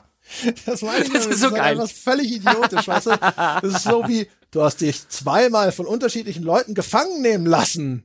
Du bist nicht vertrauenswürdig. Ja. So, aber ich hatte keine. ja, das ist, das ist quasi, also da, da hast Donald Trump gespielt, ja, wo, wo er doch da zu John McCain gesagt hat, dass für ihn ein echter Kriegsheld sich nicht gefangen nehmen lässt. Ja, ja, genau. Ja, so ungefähr also, ist das. das. Also, und wie gesagt, also das ist halt einfach so, so willkürlich, ne? Und halt auch eher diese kindlich dümmliche Vorstellung des ruchlosen Shepard, der halt einfach mal so den, den, den weiß ich nicht, der ist halt einfach so ein, so ein, so ein Judge Dredd, ne? Der so, ja, aber wie, also, wie, kennst, du, kennst du das aus dem Judge Dredd Film mit äh, Sylvester Stallone, wo er auch den relativ unerträglichen Charakter, den der Rob äh, Schneider, Rob Schneider spielt oder sowas, den er dann halt auch irgendwie für 20 Jahre verknacken will, wegen Stellen irgendwelcher kleinlicher Verstöße gegen irgendwelche Ordnungsvorschriften und sowas. Und so wirkt Shepard halt in dem Moment. Ja, ja. Das ist mir egal. Ja, gefangen nehmen lassen und die Seiten wechseln geht nicht so, aber ich wurde gezwungen. Ja, Gedankenkontrolle. ich, es ging leid, wirklich nicht ja im Gesetzestext nichts. Es ist, Wobei man echt sagen muss, also ich hätte hätte nicht gedacht, dass er das mit einer so dummen Begründung macht, weil ich habe das wie gesagt früher in meinen selbst in meinen ganzen Renegade Durchgängen habe ich das nie gemacht, weil es einfach so dämlich ist, sie in dem, der Situation zu erschießen nach allem, was du was du weißt. Da gibt es wirklich keinen einzigen Grund, den dir das Spiel anbietet. Deswegen habe ich gedacht, das mache ich nicht. Aber normalerweise vermeidet es das Spiel ja extrem gut im Vergleich zu sonst wie vielen Spielen. Wir haben ja schon häufig im Podcast drüber geredet, wie dämlich Moralsysteme in Spielen häufig sind, weil die böse Option halt einfach nur ist, dass du einen absolut dummen, psychotischen Vollidioten und Klappspaten zusammenspielst. Und das vermeidet Mass Effect ja bis anscheinend auf diese äh, berüchtigte Ausnahme, die ich da jetzt kenne, vermeidet es ja eigentlich ganz gut. Ja, gibt's schon gibt schon so einiges.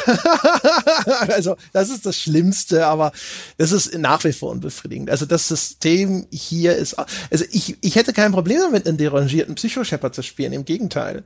Aber das Problem ist halt, du spielst ja eigentlich die ganze Zeit, der ist die ganze Zeit normal und dann kannst du ihn ab und zu mal komplett austicken lassen. Und das ist das Problem.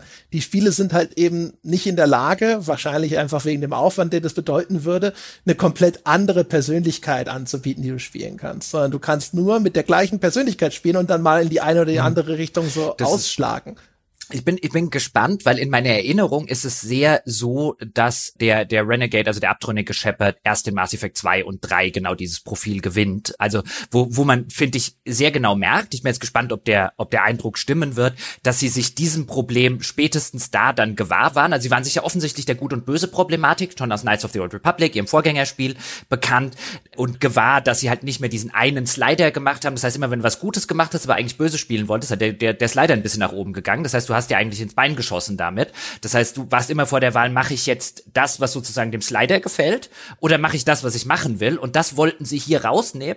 Das war noch nicht perfekt. Ich glaube, in, in zwei und drei ist es wesentlich besser, aber ich bin gespannt, ob mich da mein, meine Erinnerung nicht trügt. Aber ja, solche Geschichten ist mir auch am, am Rande immer mal wieder aufgefallen. Ach, guck mal, den konntest du auch erschießen. Das ist total dämlich. Ich habe ja, nachher ja. übrigens einen erschossen. In Cold Blood, aber da kommen wir gleich.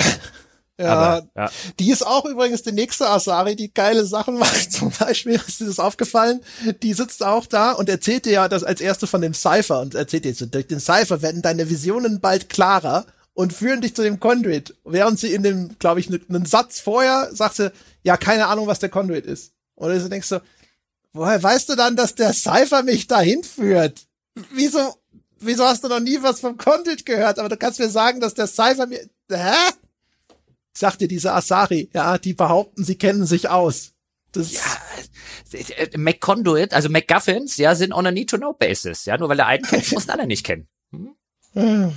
Ja, das ist. Aber es, es ist wirklich, also Pharaohs ist, äh, hat mich, hat mich wieder echt angenervt, weil a die langweiligste Ästhetik im im Spiel, wo ich mir auch denke, mein Gott, auf einer ehemaligen Proteanerwelt und so, was du da hättest machen können. Also deswegen glaube ich nach wie vor, dass das das ist, für das sie mal einen, einen deutlich anderen und besseren Plan gehabt haben und das entweder fertig werden musste oder finde auch deine Theorie echt, echt äh, durchaus hat, hat als Theorie zumindest echt Hand und Fuß dieses ein, ey Leute, das ist zu viel hier in der Mitte, in der Mitte vom Spiel. Das ist vielleicht auch sowas wie ein hier, die, die Story, jetzt sind wir an einem Punkt, da muss die Story weitergehen, sonst steigen uns die Leute aus oder so.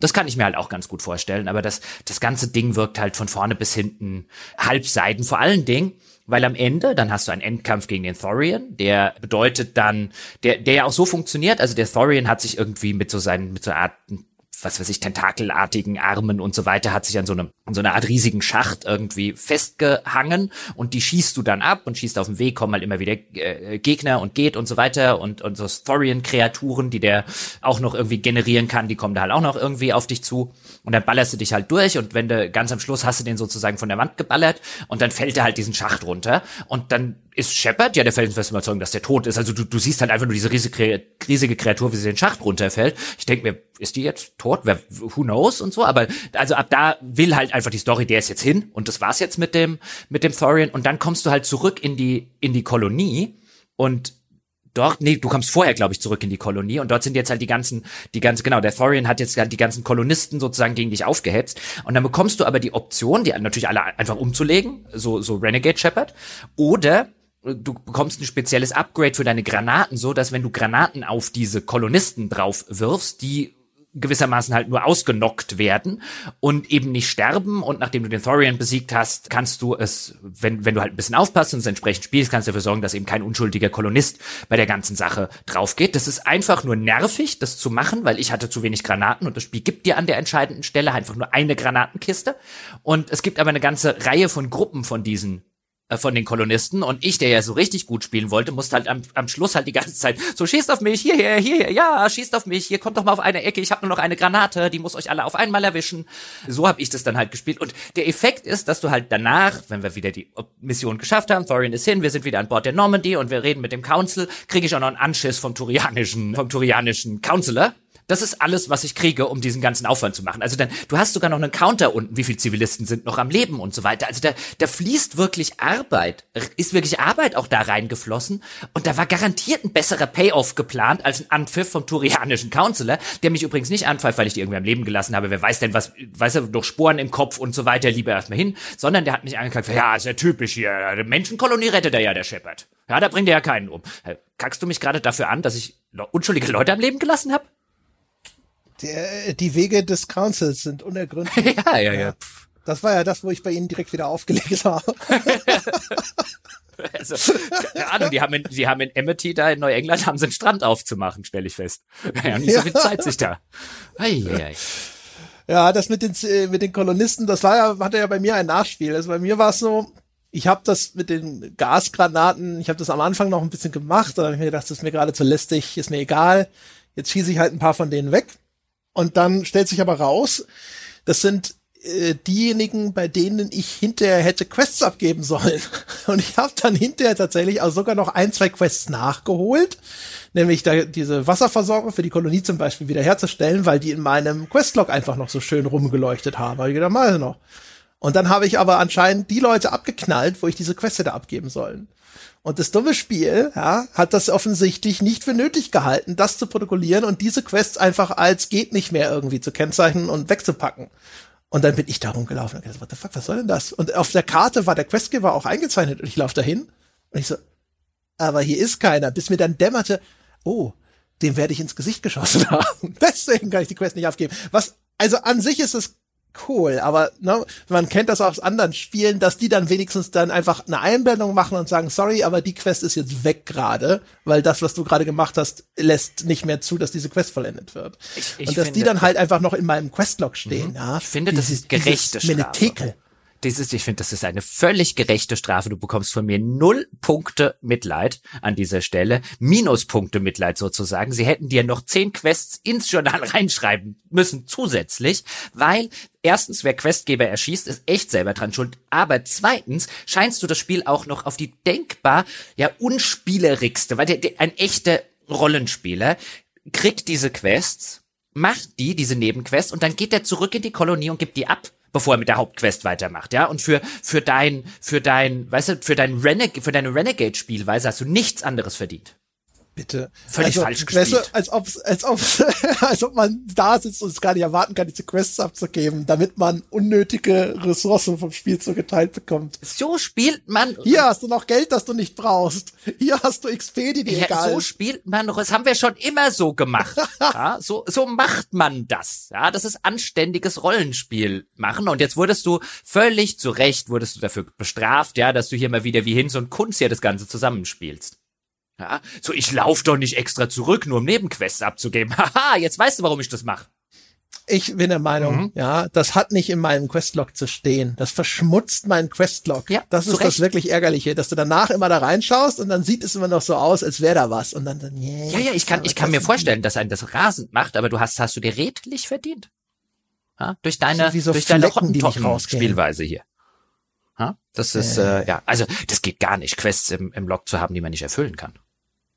Das ist, ja, eben. Nee, das ist, das ist, ja. das ist wirklich furchtbar. Aber mein Mitleid hält sich halt einfach in Grenzen, weil die gibt man halt einfach ab, bevor man den Questgeber erschießt. Das ist jetzt auch nee, nicht also schwierig. Das geht einfach über das normale Maß hinaus, diese Art von Strafe. Das ist einfach too much. cool ja, ich verstehe, dass, das, äh, dass, ich, dass ich dafür bestraft werde, dass ich unschuldige Kolonisten abgeschlachtet habe.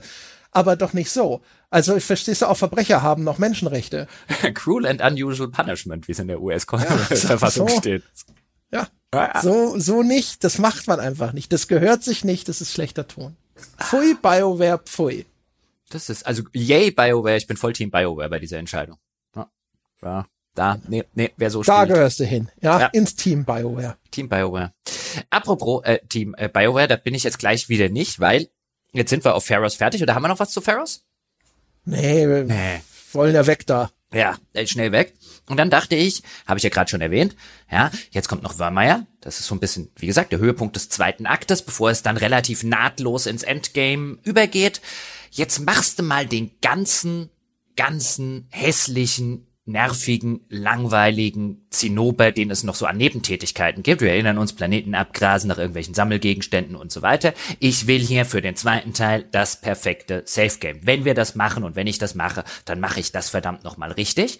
Ja, und ich habe keine Lust, dass mir sozusagen diese, diese Aussicht, ja, das noch machen zu müssen, dass mir die immer, wenn ich die jetzt bis zum letzten, also bis noch nach, nach Wörmeier irgendwie mitschleppe, weißt es ist so wie ein, da, da, da ist immer so diese leise Stimme im Hintergrund, der Scheiße kommt noch, der Scheiß kommt noch, den Scheiß hast du noch nicht gemacht. Und jetzt dachte ich mal, weißt du, so dieses, was du heute kannst besorgen, das verschiebe nicht auf morgen, sei mal einer von diesen Leuten, ja, mal nicht prokrastinieren bis zum letzten möglichen Zeitpunkt, sondern hier mal ran an die Buletten, der frühe Vogel fängt den Wurm und so. Und habe ich festgestellt, was für eine Scheiße. Ja, sowas macht man nicht.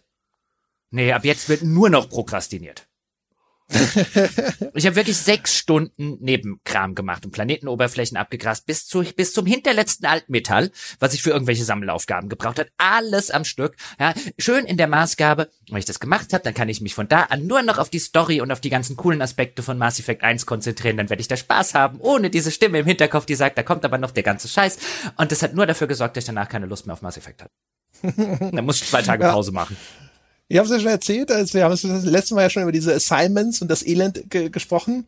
Ich habe das in, in so zwei größeren Blöcken, habe ich die abgearbeitet. So jeweils eher so vier Stunden und das war schon schlimm genug. Und ich habe auch wirklich, ich habe nicht alles, alles gemacht. Also ich habe tatsächlich sogar ganz erheblichen Teil von diesen ganz schlimmen Sammelaufgaben gemacht, wie finde hier 13 Turianer-Medaillen, finde Proteaner-Discs und finde die Inschriften von Matriarch so und so. Das sind die drei, die habe ich vervollständigt.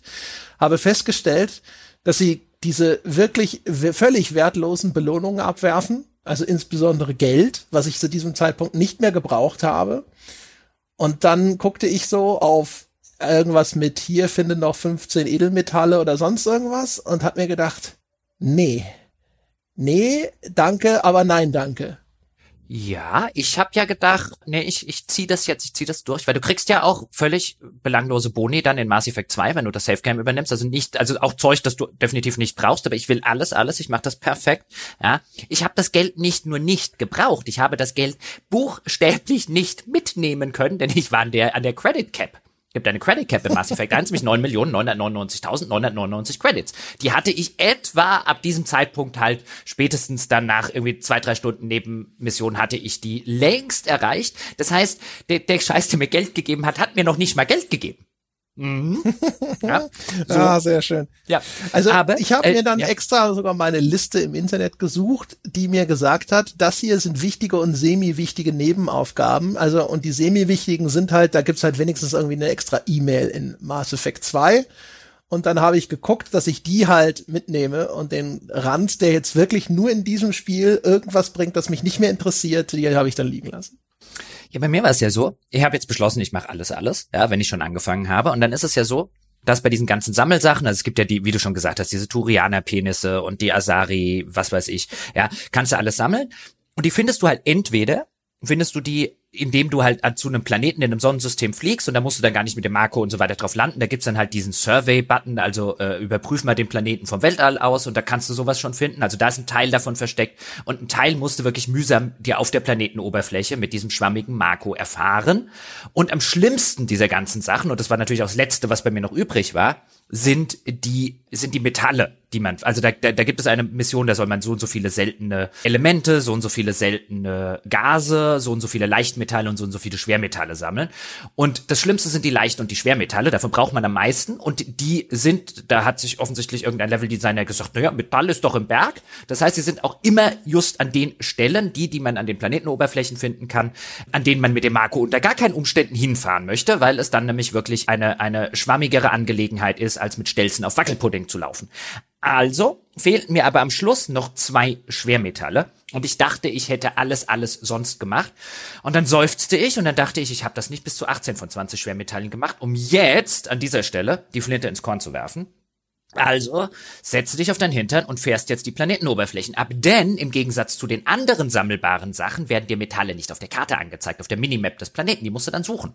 Oder fährst ihn halt auf dem Weg zu irgendeiner anderen Geschichte, fährst ihn zufällig über den Weg, aber die werden nicht angezeigt. Also fahr ich halt mit dem Marco durchs Gebirge, um zwei verdammte Schwermetalle zu finden, beiße gefühltermaßen 27 Mal in den Controller, rege mich auf, verfluche die Mitarbeiter von BioWare und die zuständigen Leveldesigner bis ins siebte Glied ihrer Nachkommenschaft. Ich hoffe alle, dass sie in der Hölle schmoren, sollen mit ihren dummen Makros in die Grube fahren. Hab endlich meine 20 Metalle beisammen, flieg wegen irgendwas anderem noch mal kurz zur Citadel zurück und stell fest, oh, da ist noch eine Quest. Ich habe eine Quest übersehen. Ah, ja, da war das die mit so einem Crime Syndicate und so weiter. Das Schlimme ist, die öffnet dann, es gibt Nebenquests im Spiel, die öffnen neue Planetensysteme, die erst bereisbar sind, wenn man die Quest angenommen hat. Die öffnet zwei neue Planetensysteme. Und was finde ich dort in dieser Survey-Geschichte, die halt bedeutet, ich muss nicht mit Marco irgendwo rumfliegen, zwei Schwermetalle. Sehr gut. Sehr gut. Alleine die Erinnerung. Schön, dass, äh, schön diese, diese Crime Syndicate Quest, die habe ich auch gemacht. Das war eine der letzten. Das auch, also wir haben das letzte Mal, glaube ich, schon lange drüber gesprochen, aber das ist auch eine von denen, die, die zieht sich und du denkst am Schluss so, wow, das hat sich aber echt gelohnt, wenn dann diese belohnende Textbox aufploppt. Ja.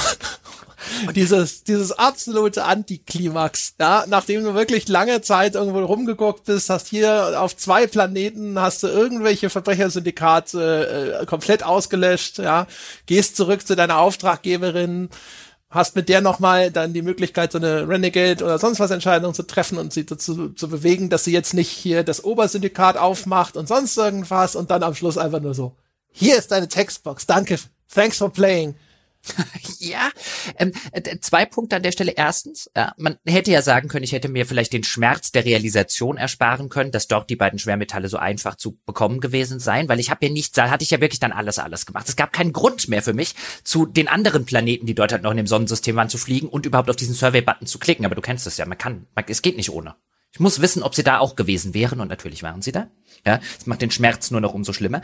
Und dann ist das wirklich die dümmste Nebenquest im Spiel und das will in diesem Spiel was heißen. Weil die Dame spricht einen ja auf der Citadel an und sagt, hier, Shepard, da ist so was, äh, ich kenne da so zwei, zwei Verbrechersyndikat-Bosse auf dem Planeten und auf dem Planeten. Wenn du die auslöschst, ja, dann, dann ist das ja für uns alle gut, die sind ja böse und so. Und dann sagt Shepard auch noch sowas wie ein, ja, ja, ja, du hältst mich wohl ganz blöd und am Ende übernimmst du das Verbrechersyndikat und ich mach deine, deine Drecksarbeit. Nein, nein, würde würd ich nie machen. Nee, nee, nee, so ist das gar nicht.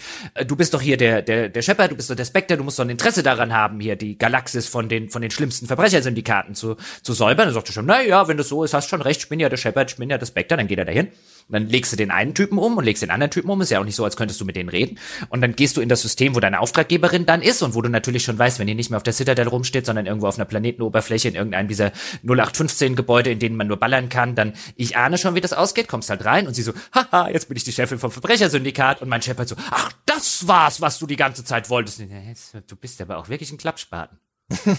also. Shepard ist halt immer überrascht. Ja, und dann da hatte ich nämlich so eine schöne Auswahlmöglichkeit an der Stelle. Dann kannst du ja, du kannst, kannst dann äh, kannst, du, kannst du dann erschießen oder du kannst halt, also die, die gute Option, was überhaupt nicht zum guten Shepard übrigens passt, der ja so ein bisschen Law and Order mäßig auch, auch drauf ist und jeder seine gerechte Strafe und so. Aber du kannst dann schon sagen, naja gut, aber dann, weißt du, ich lass dich hier am Leben, aber dann musst du hier versprechen, dich nie mehr blicken zu lassen und hier nicht hier schwere Drogen und so weiter hier. Und, und am besten das als alte Syndikat, ja, mit den ganzen alten, fiesen Waffenhandels und so weiter Geschichten wegmachen, aber dann lass ich dich nochmal laufen. Wofür es überhaupt keinen Grund gibt, irgendwie als guter Shepard, die alte nicht sofort in Gewahrsam zu nehmen nehmen. Und eigentlich hätte ich jetzt die Renegade-Option mit meinem Shepard auswählen müssen, so wie ich meinen Shepard spiele, sein, nee, du kommst hier nicht davon. Also wenn ich dich verhaften lässt, dann werden wir das hier jetzt eben hier High Noon-mäßig machen müssen. Aber da dachte ich, ich habe keinen Bock, gegen ihre Leute zu kämpfen. Also nicht, nicht, weil es an diesem Zeitpunkt noch in irgendeiner Form herausfordernd war, sondern im Gegenteil, ich hatte einfach keinen Bock mehr, mich noch eine Sekunde länger damit zu beschäftigen und dann bin ich halt lieber gegangen.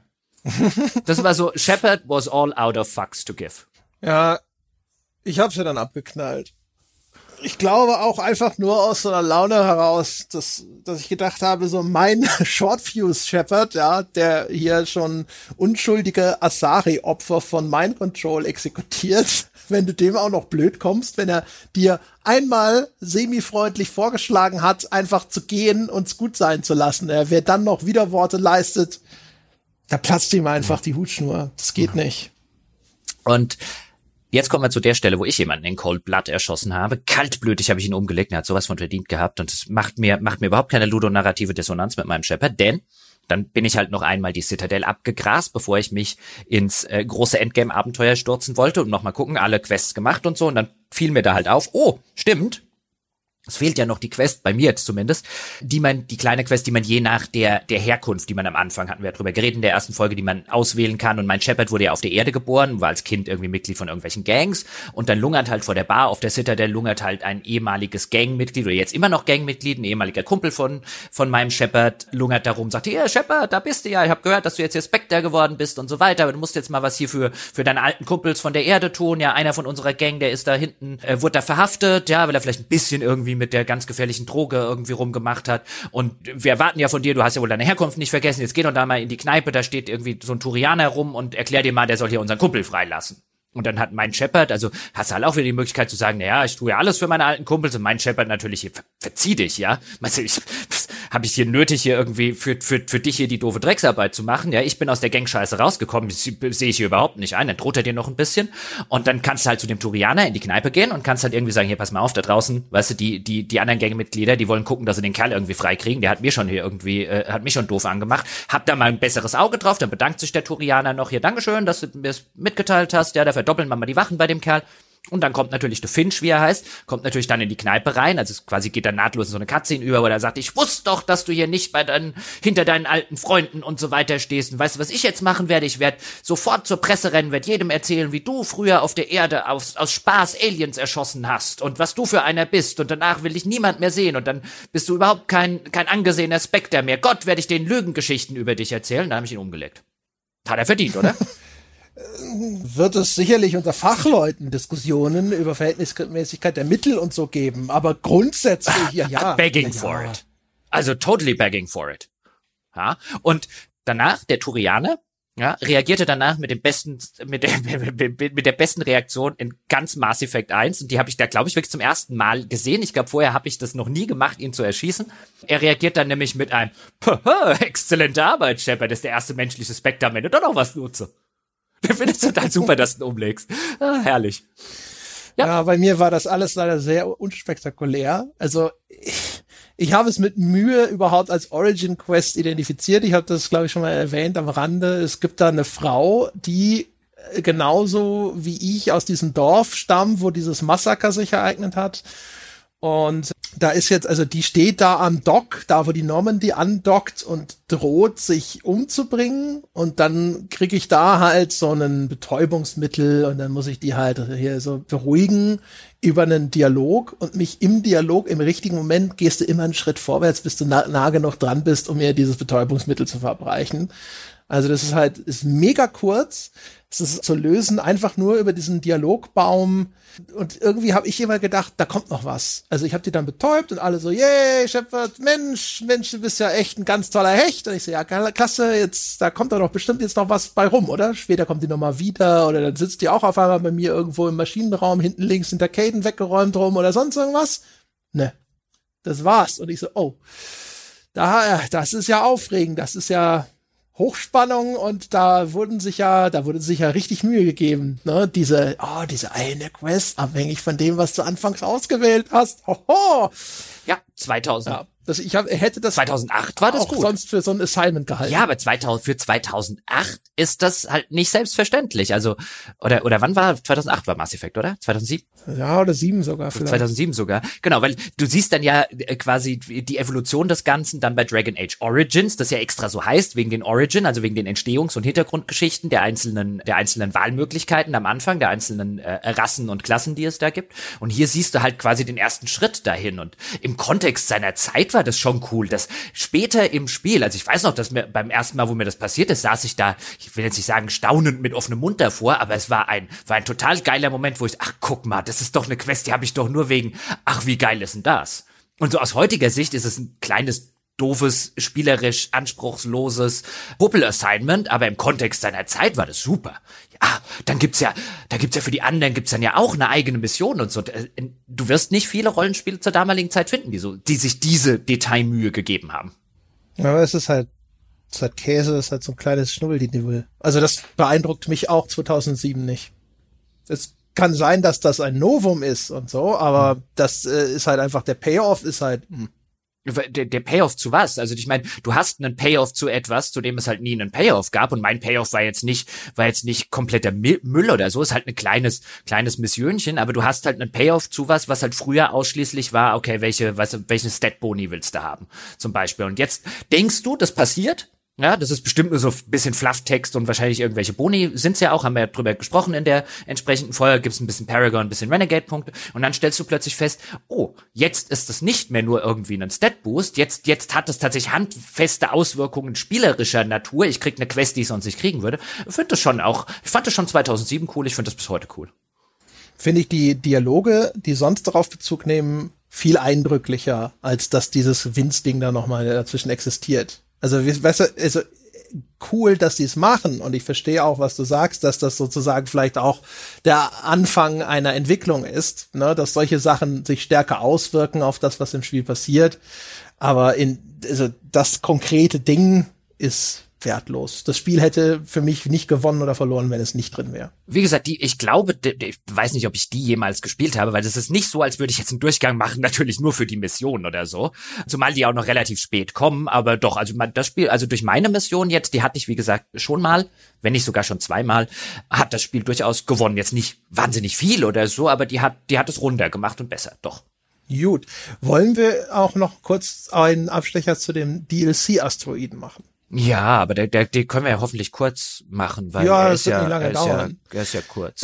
Also der DLC ist der Asteroid X57. Ich wusste das gar nicht. Ich glaube, wir haben sogar fälschlich in einer der früheren Folgen haben wir mal verlauten lassen, die DLCs von Mass Effect 1 wären ja nicht mit dabei, einer aber einer anscheinend dabei. schon.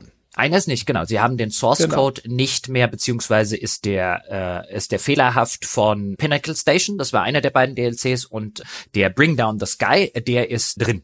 Genau. Schade, schade, der schlechtere ist drin.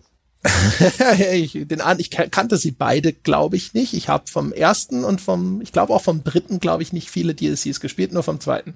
Und hier geht's drum, da hat jemand Raketen an einen Asteroiden gepappt, nämlich diesen Asteroiden X57. Die wollen den eigentlich in die Nähe ihrer Heimatwelt Terra Nova schleppen, um den dort auszubeuten. Und jetzt haben batarianische Extremisten diesen Asteroiden und diese Kontrollstation gekapert und er droht auf Terra Nova zu stürzen. Und da können wir jetzt mal hingehen und mal ganz kurz hier die planetare Vernichtung verhindern. Ja. Und das ist auch so ein bisschen ein Showcase für eine Rasse, die im, im Hauptspiel quasi oder eine Spezies, wir müssen ja eigentlich immer aufpassen, aber bei Rollenspielen sagt man halt so, so leicht irgendwie Rasse wegen Orks und Goblins und Elfen und so, aber eigentlich wäre hier der Ausdruck Spezies tatsächlich angebrachter in dem Fall, für eine neue Spezies, nämlich die Batterianer, die sich dadurch auszeichnen, dass sie vier Augen haben und ein bisschen unheimlich aussehen. Und das sollte so ein bisschen der, der Showcase dafür sein. Und das konnte man damals irgendwie auf der 360 ja noch für Microsoft Punkte und so weiter kostet, hat etwa, etwa ein Fünfer gekostet und war, finde ich, den Fünfer nie wert. Ganz, ganz kurz zwei Takte zu Pinnacle Station, die jetzt nicht drin sind. Das war so eine, wie nennt man eigentlich immer die, diese Kampf-DLCs, da gab es doch so einen Ausdruck für, also wo, wo quasi keine Story oder groß drin war, sondern wo es halt einfach so eine Schießbude war mit unterschiedlichen Dingen. Da gibt's so einen Oberbegriff. Da gab es einen Oberbegriff für. Ja, das gibt's immer mal wieder. Also auf jeden Fall war es halt so ein so eine so eine Reihe so von Skirmish-Mode oder was meinst du? ja, nee, so halt so eine Reihe von so das? Kampfmissionen. Also das der Pinnacle Station war auch nicht geil oder so. Ich sag, es war deswegen der bessere, weil man halt echt coole Belohnungen hat freischalten können, schon relativ früh im Spiel, je nachdem, wann man den, wann man den angegangen ist, die man dann halt auch ins Main Game hat mitnehmen können an Ausrüstungsgegenständen. Hier gibt's auch ein bisschen was, aber hier ist es, also den, den Bring Down the Sky hat halt, finde ich, eine sturzlangweilige Geschichte mit einem sturzlangweiligen Ende. Man ist in ungefähr zwei Stunden durch und ich sehe bis heute keinen Grund, warum man den spielen sollte, außer dass er halt da ist. Ich habe am Anfang gedacht, ach cool, das ist der Abschnitt, wo sie eben diese Batarianer tatsächlich mir ein bisschen besser nahe bringen, die vorher schon mal aufgeploppt sind und wo ich eigentlich schon in den Notizen stehen hatte, aha, schau mal an, in Mass Effect gibt's noch die reine Verbrecherrasse. Die Spezies, die einfach von Grund auf per Geburt verdorben ist und einfach alles Kriminelle sind.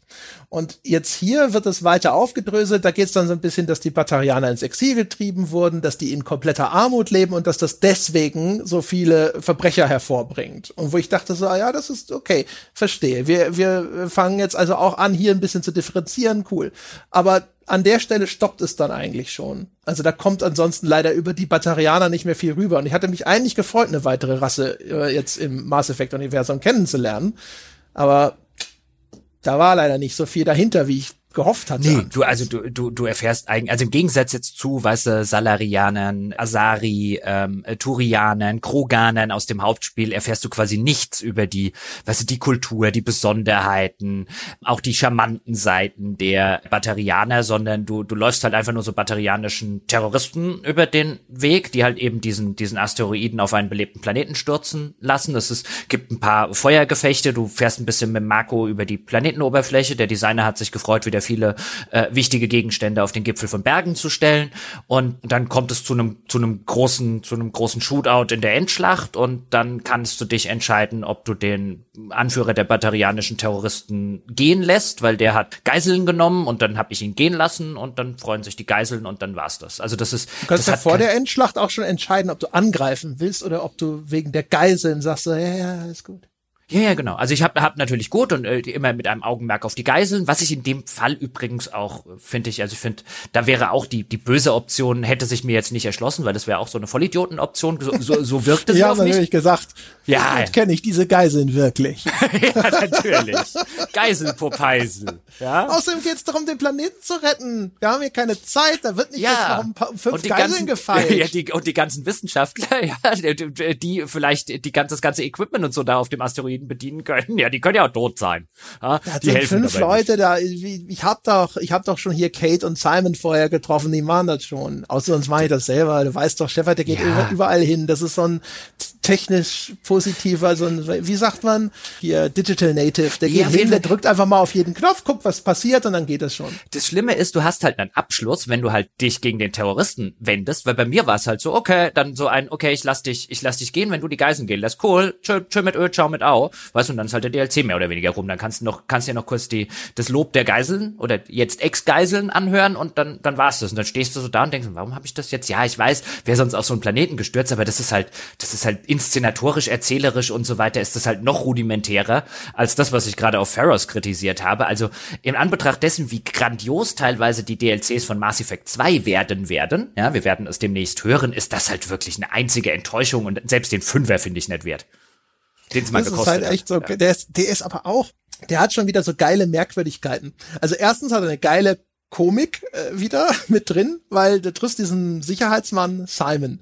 Und Simon fängt an so, oh, das Schicksal von Millionen steht auf dem Spiel. Ich bin da gerade erst mit meiner Familie hingezogen, um Gottes Willen. Du musst was tun. Und das Geile ist natürlich, also er erzählt halt, ne, da geht es um die Menschen, die er liebt, die sind auf dem Planeten da unten und dann so, ich bleib mal hier, ne, ähm, kümmert du dich mal darum, dass diese Raketen, die den Asteroiden abstürzen lassen, du machst das schon, Shepard, wo ich schon gedacht habe, so, wow, Simon, du bist eine Granate, da wird deine Familie stolz auf dich sein hinterher, wenn ich die Kohlen aus dem Feuer geholt habe. Aber das Schönste daran war, es gibt auf dem Planeten noch irgendwie so eine komische Nebenmission mit diesem Signal von dieser Station auf der Bergspitze, weißt du, was ich meine? Ja.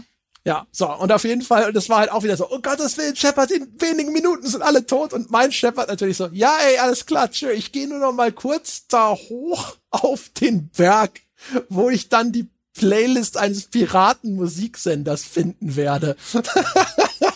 da haben wir es wieder mit, weißt du, wenn Spiele so eine unmittelbare Dringlichkeit aufmachen, aber links und rechts dann irgendwelche kleinen Zerstreuungsaufgaben für den Spieler bereithalten. Das war köstlich. Ja, mein Shepard sagt erstmal noch hier gucken, was die Nebenmission sagt und dann war es wirklich auch noch das unnützeste, trivialste auf diesem Planeten. Ja, du bist auf diesem Asteroiden, der droht in einen Planeten zu stürzen. Alle, alle sterben in wenigen Minuten und Shepard schaut, ach, guck mal, ein Piratenmusiksender. Oh, da ist die Playlist. Das ist ja kurios. Ach, das war schön. Ja, das ist der wahre Renegade Shepard. Der existiert jenseits nämlich von irgendwelchen roten Dialogoptionen. Der geht einfach da oben hin und staunt erstmal über die MP3-Sammlung von irgendeinem Hoshi auf dem Berg, während so ein Asteroid abstürzt. Ja, das ist großartig. Du, du, du spielst allerdings auch wirklich schon so ein schönes Trampeltier. Es ist herrlich. aber hast du, hast du wenigstens gemerkt, wer den, den Simon spricht? Ist dir aufgefallen? Und ich glaube, also Simon hat wirklich auch ausnehmend schlecht geschrieben und dumme Dialoge teilweise. Und ich finde, man merkt dem Sprecher an, dass er die Rolle nicht so ganz ernst nehmen kann. Der, der spricht sie mit so einem ganz, ganz, ganz leichten Tongue in Cheek. Und der, der Sprecher kann eigentlich was. Das ist der, der sonst äh, bei Dragon Age Varric spricht. Okay, aber gut, also Zwerg. den wüsste ich jetzt auch nicht. Äh, das ist zu lange her. Mir Also sie hat eigentlich eine sehr markante, also diese, ich glaube, Varric dürfte wahrscheinlich von der Stimme her, der also Originalstimme, der, der markanteste in, in, im gesamten Dragon Age Cast bislang gewesen sein. Deswegen ist der halt quasi relativ berühmt, der Sprecher, dadurch. Da erinnere ich mich immer nur an den Golem. Wie hieß der coole Golem? Der Shale. DLC-Golem? Shale. Mhm. Ja, genau, der ja. war gut. Der, mir ist jetzt bei Mass Effect erst ganz spät wieder aufgefallen, dass Lance Hendrickson eine Sprechrolle hat. Ja, und zwar, sie haben Lance Hendrickson verpflichtet, um den sinnlosesten Admiral Hackett. Ja, genau, ja, also, um den den Admiral Hackett, den man nie sieht, der immer nur über Funk zugeschaltet wird, wo die Kamera auch stumpf immer nur auf Shepard gerichtet ist und dann kommt nur diese reine Stimme aus dem Off, also die am billigsten inszenierten Auftrags-Mission-Briefings, ja. ja, dafür haben wir Lance Henriksen geholt. Ja, Dafür haben sie Lance Hendrickson geholt. Und vor allen Dingen, das sind aber halt auch wirklich diese Sachen. Hier ist übrigens wieder Admiral Hackett. Commander Shepard, ich weiß, Sie sind gerade dabei, die Galaxis zu retten. Und Sie sind auch der Einzige, der das äh, äh, tun kann. Und ich weiß, die Zeit drängt, ja. Und wenn Sie irgendwie Anschluss an Saren verlieren, dann sind wir alle tot. Aber könnten Sie nicht vielleicht auf dem Weg wenn sie gerade mal da links rüber in so, so acht Planetensysteme weiter, dauert bestimmt auch nur ein paar Lichtjahre, bis sie dahin geflogen sind. Da wissen wir gerade nicht so richtig, was wir mit den Biotikern da anfangen sollen. Vielleicht könnten sie ja mal. Also da, weißt du, da, sind ja auch Menschenleben auf dem Spiel. Das sind ja mindestens 20 Geiseln, ja. Und was sind 20 Geiseln oder die ganze Galaxis, Shepard? Rechnen Sie mal. Ja, eben. Das ist echt so geil. Also Mass Effect ist so wirklich, als ob in, in Speed, ja, die ganze Zeit jemand bei Keanu Reeves anruft und ihn fragt, ob er noch mal ganz kurz auf dem Weg eine Pizza einen holen kann. kann. Ja, genau. Ja, ja. Hier, du kommst doch da vorbei. ja, Jetzt gleich. Genau. Oder? Ja. ja, ja, ich weiß, du hast zu tun, aber es ist echt nur eine Minute. Ist wirklich nur eine Minute. Ja, es liegt also, echt auf dem Weg. Ja. Ja, du bist jetzt fast da. Also in der Zeit, in der du mit mir redest, hättest du es schon machen können. Ja. Und bei dem DLC-Ding, eigentümlich übrigens, das ist ja was, das offen nachgereicht wurde. So würde ich mir das vorstellen bei einem DLC. Vielleicht ist das ja. auch direkt mit Release schon da gewesen, das weiß nee, ich das, nicht. Das, das kam, okay. jetzt lass mich noch mal kurz hier auf meine Notizen gucken. Ich hatte es mir irgendwo aufgeschrieben ich, ich meine, ich finde es gerade nicht, aber ich meine, das kam nicht, das war nicht direkt zu Release da. Also ich meine, ich habe das dann erst in meinem zweiten Durchgang gespielt, als ich Mass Effect auf dem PC gespielt habe. Und wäre es zu Release da gewesen, hätte ich es mir sicher damals auf der Xbox 360 gekauft. Auf jeden Fall weirde Flick Flickschusterei auch schon wieder. Weil in, es gibt diese Missionsbeschreibung, wo dir Charaktere verraten, was los ist, ne? Ne, ne, ne, Asteroid, ne, ne, ne, Antrieb am Asteroid, stürzt auf den Planeten, wir werden alle sterben. Du triffst also, äh, triffst aber da erst eben Kate, die gibt dir dieses Mission Briefing. Das ist so eine Wissenschaftlerin, die ist woanders, die macht das über einen Funkspruch. Und dann triffst du den Simon, der dir das alles nochmal erzählt. Und das ist im gleichen Gebäude. Du, beim Verlassen des gleichen Gebäudes wird die Begegnung mit dem Simon getriggert, der dir das gleiche nochmal erzählt, aber besser nämlich eindringlicher aus dieser persönlichen Perspektive mit seiner Familie und ah und die guten Schulen auf Terra Nova, deswegen sind wir da überhaupt erst hin und so. Aber es ist komplett redundant. Wo ich gedacht habe, warum ist das da? Was ist das? Wozu? Das macht, würden sie ja normalerweise auch nicht machen. Das wirkt auch schon wieder wie so, ah, das muss raus, morgen ist der Abgabetermin, ah, lass, lass ja. die Kate da drin, ist egal. Vor allen Dingen, was sie halt auch einfach nie erklären, in, insofern ist das halt auch ein bisschen, bisschen Flickschusterei, weil wir jetzt so lange auch in den vorigen Folgen darüber gesprochen haben, wie sie häufig versuchen, halt auch einfach gut ab, gute Abhängigkeiten und so zu entwickeln. Und hier hast du halt auch wieder so einen Fall von mehr oder weniger, hier Shepard, wir brauchen dringend ihre Hilfe, was der Asteroid irgendwie, der, der, der da drauf stützt und so weiter, wo du halt einfach sagst, wieso ruft ihr da ein Shepard? Wieso fliegt da nicht die halbe Allianzflotte gerade hin und schießt den Asteroiden notfalls vom Himmel? Also, wie, wieso bin ich da? Diese ja. grundlegende Frage wird noch nicht mal beantwortet. Auf Terra Nova gibt's auch gerade kein startfähiges Raumschiff. Nee, überhaupt, die merken das auch gar nicht, die sehen das auch. Also ich meine, das sieht schon cool aus, wenn du auf dem Asteroiden bist, wie diese riesige Welt sich dann vor dir auftürmt, weil er eben in ein paar Stunden am, am Abstürzen äh, oder am Draufstürzen wäre und jetzt kurz davor ist irgendwie in die Atmosphäre oder so langsam einzutreten. Deswegen hast du halt diese riesige Welt sozusagen vor dir. Das sieht schon geil aus. Aber wo du dir halt auch denkst, äh, wieso wehrt ihr euch nicht? Ja, und es ja. ist eigentlich aber auch, es gibt eine Mission auf dem Erdenmond, Luna, und da haben sie eigentlich schon das Gleiche. Da ist halt die Erde auch so groß als Tapete im Hintergrund. Jetzt ist hier Terra Nova ist noch ein bisschen größer, aber da hast du das Gefühl, das ist so auch schon wieder so halb gecopy-pasted. Ja, aber wenigstens, weißt du, das finde ich halt, also dieses Gefühl, ich stehe auf dem Astro äh, Asteroiden, der sich da halt hin auf diese Welt bewegt, das ist eigentlich schon eine ganz geile Idee, letztlich, weißt du, so, so, so Deep Impact aus der Sicht des Kometen oder so. ja, genau. Das finde ich eigentlich schon Bruce ziemlich Willis in Armageddon, ja. Ja, oder genau, du bist Bruce Willis in Armageddon. Die Idee finde ich schon ziemlich geil von dem Ganzen. Das ist halt nur so bocklos letztlich. Also ich finde, der, der ganze DLC wirkt völlig bocklos. Ja, aber krass, oder? Also ich meine, eigentlich so, so ein Ding, wo man das Gefühl hat, da müssten sie doch jetzt Zeit gehabt haben. müssten sie doch, hätten sie doch sagen können, so ja, alles klar, jetzt hier der DLC, ne, kann auch noch zwei Wochen später, ist er digital und lalala. Aber der wirkt auch so, so, äh, ja. ja, fertig raus. Ja, also ich finde halt, ich finde halt Mass Effect 1 äh, hat jetzt durchaus mehr Schwächen als in meiner äh, etwas nostalgisch verklärten Erinnerung an den letzten Durchgang, wobei ich offen gestanden glaube, sogar im letzten Durchgang habe ich das erst gar nicht mehr gespielt, sondern mir ein Safe Game rausgezogen, weil ich keinen Bock auf die ganzen Nebenquests hatte, aber ich das perfekte Safe Game haben wollte. Aber zumindest so, wie es halt in meinem letzten Durchgang gewesen ist, wo ich Mass Effect 1 tatsächlich richtig durchgespielt habe, war es jetzt schon besser in meiner Erinnerung unterm Strich, als ich jetzt rauskommen würde, wahrscheinlich. Aber was ich dem Spiel halt immer noch absolut hoch anrechne, ist halt, ist halt, wie viel Seele drinsteckt, wie viel pures Interesse an den, an der Welt, an ihren Figuren, an den Abhängigkeiten. Das liest du zwischen den Zeilen aus vielen Codex-Einträgen. Das kriegst du in Dialogen mit. Das kriegst du dadurch mit über all die Sachen, die wir schon geredet haben. Also das, das ehrliche, aufrichtige Interesse der Entwickler und der Autoren an ihrer eigenen Welt. Man, man merkt, finde ich, dem Spiel an, wie viel Bock die da drauf hatten, diese Welt zu erschaffen und die mit Leben zu füllen und wie seelenlos dieser DLC wird wird. Die haben auch keinen Bock auf die Batterianer. Also das wird alles mit dem, dem minimalsten Aufwand und mit der minimalsten Erzählsache wird das einfach abgehandelt. Also keine Ahnung, was da hinter den Kulissen war. Vielleicht war das halt auch so eine Sache, hier müssen wir in oder mussten wir irgendwie doch noch, bevor es released wurde, aber schon fertig haben und haben wir dann sozusagen in der Crunch-Time durften wir das auch noch fertigstellen, weil jemand gesagt hat, dann DLC brauchen wir auch noch. Also es kann halt auch sein, dass die wirklich aus guten Gründen keinen Bock drauf hatten, aber so wirkt das halt. Also das ist, das, das steht im krassen Gegensatz zum Hauptspiel. Die waren vielleicht auch einfach nur fertig, weißt du? Ja, oder, oder das, ja, ja. Das ist, also, ja. Ja, und naja. was ich halt schade finde bei den Batterianern, weil, weißt du, die kommen halt, du hast ja schon recht, hast ja eingangs gesagt, die, also sie, sie wollen ja so eine Begründung liefern und die Batterianer, die tauchen ja eben vielfach dann eben in den Novellen oder in den Novellen, sag ich schon, in den Romanen auf. Da haben wir ja schon ein bisschen drüber geredet. Ich habe die jetzt erstmal noch nicht weitergelesen, aber da tauchen die halt viel auf und die haben eine sehr kriegerische Vergangenheit mit der Menschheit und jetzt will man darauf Bezug nehmen und es wäre ja eigentlich eine interessante Spezies, die jetzt insbesondere nicht ganz aus zufälligen Gründen sich von der Menschheit Menschheit halt insbesondere unterdrückt fühlt und jetzt halt in einer, in einer wirklich scheiß Situation sich irgendwie wiederfindet. Aber das werfen die dir einmal hin und dann haben sie halt null Interesse daran und das ist halt so ein, Schade eigentlich. Also Batterianer hätten interessant werden können. Und jetzt sind sie halt wirklich die uninteressanteste Spezies, die durch diese ganze Galaxis rennt. Ja, selbst wenn sie vier Augen haben. Die haben ja das Problem, dass sie nicht das coole Gimmick haben, wie die Elcor, die Hanna oder sowas, ne? Die halt irgendwie einprägsam sind, obwohl du jetzt von deren Kultur wahrscheinlich auch nicht mehr mitbekommst, sondern die Batarianer, die bräuchten halt eine richtige Backstory. Die bräuchten mehr Raum, weil sie als Spezies ansonsten nicht wahnsinnig spektakulär sind. Hum humanoide Kreatur mit so einem Insektenkopf ist erstmal so.